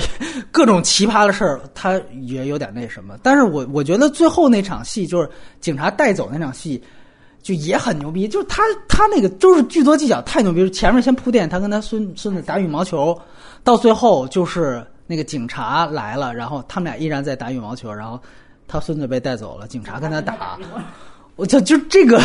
因为他孙子之前不耐烦，你明白吗？最后我是在跟。体质好像在打球一样，就是就这种想法都是怎么想出来的？我觉得都都太都太牛逼了！对对对，我我这个我太佩服了！对对对。电影还有一个点就是刚才也都说到，就是它里面的人物跟家庭都关联都非常的不紧密。对对。这里面也是，他明明可以去求助他的女儿或者怎么样，他也没有去求助。大家都让他你去找你女儿要钱啊什么，他也没有。就其实他们。不管他隔代的那种疏疏远，他跟他自己的女儿的那一代也是一样的。所以，他李沧东所有作品，好像主人公都是家庭，好像非常稀疏的，都没有什么情感，都有一些那种特别糟心的戏。我觉得经济腾飞过程中，这个经历过这样巨变国家的家庭都很正常。大的母题了。我特别好奇啊，我不知道秦晚知不知道这中间发生什么事？就是他失之后，其实他想开启过很多项目，甚至我们都说他其实来中国，当时也不只是录《家片有约》。呃，甚至传出他跟章子怡都是有合作的意向的，但是感觉这些戏中间都没成。说句实话啊，我中间都动摇过。我觉得李沧东是不是因为韩国确实他那个导演淘汰率太高了，就你几部不行，马上你就滚蛋了。就是，所以我其实中间都有动摇过。所以这次其实就燃烧虽然一个奖没拿，但是能够口碑这么高，我是相当庆幸的一件事情。但是我不知道中间那些项目到底是怎么回事儿，是后来因为也是限韩令还是怎么着就泡汤了？不知道两位有没有了解？小能啊。我不，你说的跟章子怡那些我没听过，但是没听说过他来中国准备拍戏，没有啊，真没有。反正但是这种有什么做什么项目，那不就是一顿漫咖啡的事儿吗？当时是因为呃，章子怡去韩国电影节的时候，跟他做了一个对谈，然后非常近，也谈的挺好的。后来又有一个是韩媒的消息，韩国的新闻说他要演李沧东的一个电影，然后然后那个大致的描述，我不知道是不是。是不是它其中哪个项目还是是燃烧的一个变体还是什么？我就是大家都就在那儿胡猜，然后以为韩国媒体出了新闻，那是不是就应该是真的？对，但其实后来就没有再没有下文了。所以我我我我估计可能会原来韩媒也是一个那种会捕风捉影的那种，那我们就没有办法了，就是这样。因为中国所有的那种转载，它确实真的是从韩媒那边转过来的。嗯，所以当时也没定到底是什么项目，也没就剧情打梗概都没有，是吧？就说有一个合作意向，有有梗概，过挺久我都忘了。燃烧对吧？应该不是燃烧，因为我我这次看燃烧的时候，我也专门去注意说这个有没有可能是他当时要演，一看这不可能，就不可能，那就不是一个东西。嗯，有一个细节可以提，你可以看到后边续上的那个史蒂夫原。援交的那个对象应该是一个导购员，街边小店的，然后他就在那说，就是中国顾客去那边要小样儿什么的，就这。主要中国就游客去韩国太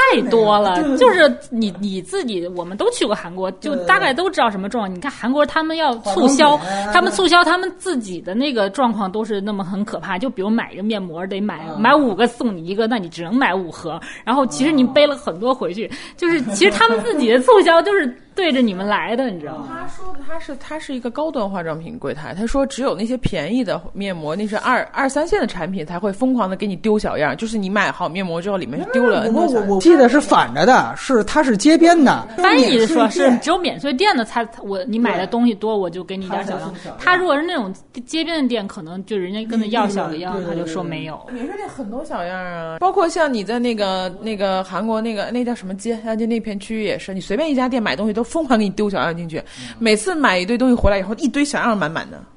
所以你们俩扣分主要是在这儿。觉得觉得黑了我们中国的女性。我确实 看到那段，突然开始讲中国人，哎，就是确实有一下那个怎么回事，突然被 Q 了那种感觉啊，有一种说你们怎么？对对，你说我？对你不是你不是我在想，哎，这个导演什么意思？就是有点怕嘛。但其实你看完觉得，哦，就是他其实在讲那个人物，他们那个那些人都都是在在聊些什么。其实他不是他对中国不是说一个负面东西，他只是在讲讲一个事实。而且你看韩。国女性很羡慕中国男人为女人花钱这件事情，就他们的他们的价值观是这样的。其实他这不是一个说是我批评中国人的一个表现，他只是说是呈现这个状态。其实他们内心是羡慕这个这个这个事情的。当然，主要他是表达的是，因为他其实就像那个真正的女主角一样，她实际上就是李福元又认识了一个援交女，然后把她带到自己的场合，然后。就拿他当个活宝，你哎，你就说说你，你不就是你不也就是个导购吗？你就那你就说你导购的事儿，人之前去了非洲，你说说非洲的事儿，然后让大家就听一个猎奇，就跟就是围观祥林嫂一样，哦，听猎奇，然后那他就无非他只能聊这个，所以他就说我在导购时候遇到外国客人怎样怎样，然后你你会发现他的对方的接话是直接就扯到什么儒教文化，中国跟美国是一波的，你会发现其实他们两个阶层。对话也不在一个状态，对中国在这里边，它也是一个台词的符号而已，不是论述重点。而且史蒂夫元把他那帮朋友也当傻逼一样，那个塔哈西困得不行，直到他那个作家看他的时候，他就像在舞台上一样，又恢复了笑容，因为作家对他来说是一个摄影机，要 要开始去拍他了啊，恢复了笑容。其实他觉得他那帮朋友也挺傻逼的。对，但是我是觉得可能他们那朋友圈可能都可能是杀人的一部分，也有这可能啊，都有一个多异性的存在。他这个本来是。是个他想监制让新人导演去拍的一个东西哦啊，对你不知道吗？没扶起来，对他没扶起来，然后他实际操作的过程中有很多困难，然后比如说 N H K 跟这个村上春树的这个版权长期谈不下来，然后审核过程就推迟了很久，然后年轻的导演是不能在这儿等的，他觉得就可能人家可能就弄别的去了。另一方面，他自己又读了那个威廉福克纳的另外一个。就是同题材的一个小说，他觉得自己拍会更好，可能他这个灵感就上来了，可能，所以他就决定自己拍了，就是这么一个东西。他这这几年弄的那些监制制片的戏都挺好看的，就道道西什么的，我们的世界。那你你你觉得姐妹情的那个？那你觉得那些他作为监制能看到他自己的影子吗？能能看到，能看到。对，你觉得哪一部更像一些？我们的世界。啊，我特别喜欢《我们的世界》，就是是他这几部带的新人的里面，但其实我新人导演名字完全没记啊，我就奔着反正李三通 制片去了。但是《我们的世界》我觉得完成度特别高，对，而且整个用一个那么小孩儿的状态，小真的是小孩儿的演员，包括小孩儿那点事儿，反映的是成人世世界里那个塑料姐妹花友谊嘛，哦那些互相的背叛，然后互相的依附，对对对，拜高踩低，对，这个拍的这个整个镜像隐隐喻特别的好，对，嗯嗯。你个人觉得，就等于他也是算是会就是存在感比较强的那种监制，是吧？还还是说，倒也不是存在感多强，但可能就是大家审美真的是一一挂的，嗯对，你能看到是一挂的，嗯嗯。秦晚他这几部监制的有印象我好像就看了道道谢西，对，那道谢我是非常喜欢。那年度十佳当那一年，就我我自我当时都没有 get 到，我都没有意识到他是李沧东监制啊，我就可能就是就是看了，然后我发现啊还不错，然后就是我真的是很喜欢那个故事，那故事本身吧。然后我特别喜欢看那个少女邪恶的那种，呃，有心机的表达，我特别喜欢这种嗯。那个就是那个女主角叫什么来着？那你也可以再去看一下我们的世界，里面也是少女都挺邪恶，但是就是那种邪恶，就是一般油腻而已，就是没有那么暴力的那种，但是也是很邪恶的小孩子，小孩子的邪恶的一面都拍出来了。行，有有点意思。对对，这这我觉得这个啊其实我倒不觉得就是很有李沧东的，就是他个人属性风格。其实比如说那个是也是女导演拍的，就是女女导演的那个属性还挺挺强的，啊强的所以我觉得李沧东肯定也是在这方面肯定也帮助了他嘛，就是他是让他表达的。明白明白，就说白了就是把握一方向，对吧？嗯，我觉得都是一个体系内的，绝对的认知可能都比较像，审美，然后对一个事情、价值观、三观什么都比较接近的人。对，嗯，行行，完了，等看看李导下下面的作品吧。对我觉得，我觉得我我能不能这么说？他这次戛纳呢，是不是算攒个人品？是不是以后他就能这？你看《世珠愈合》，《世珠愈合》上一部都被下放到二单元了。你看那个就是托尼·厄德曼，不是当时也是场刊第一，对对对然后没拿奖嘛，然后第二年给他人品就是让他当评委。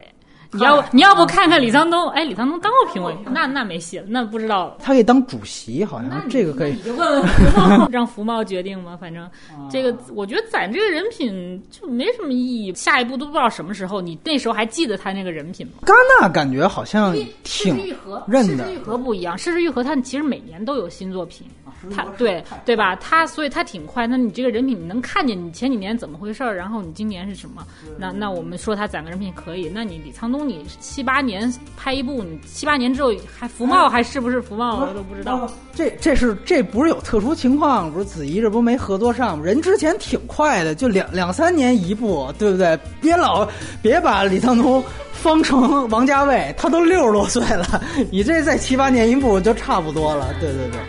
那就毒奶一下，真的毒奶一下，那个下次跟子怡合作的时候再再录吧。这争个影后是吧？哎呦我去，好吧，我是希望他能够有一个，而且我确实觉得，因为我觉得最最早我就想跟二聊也说，韩国那时候还一个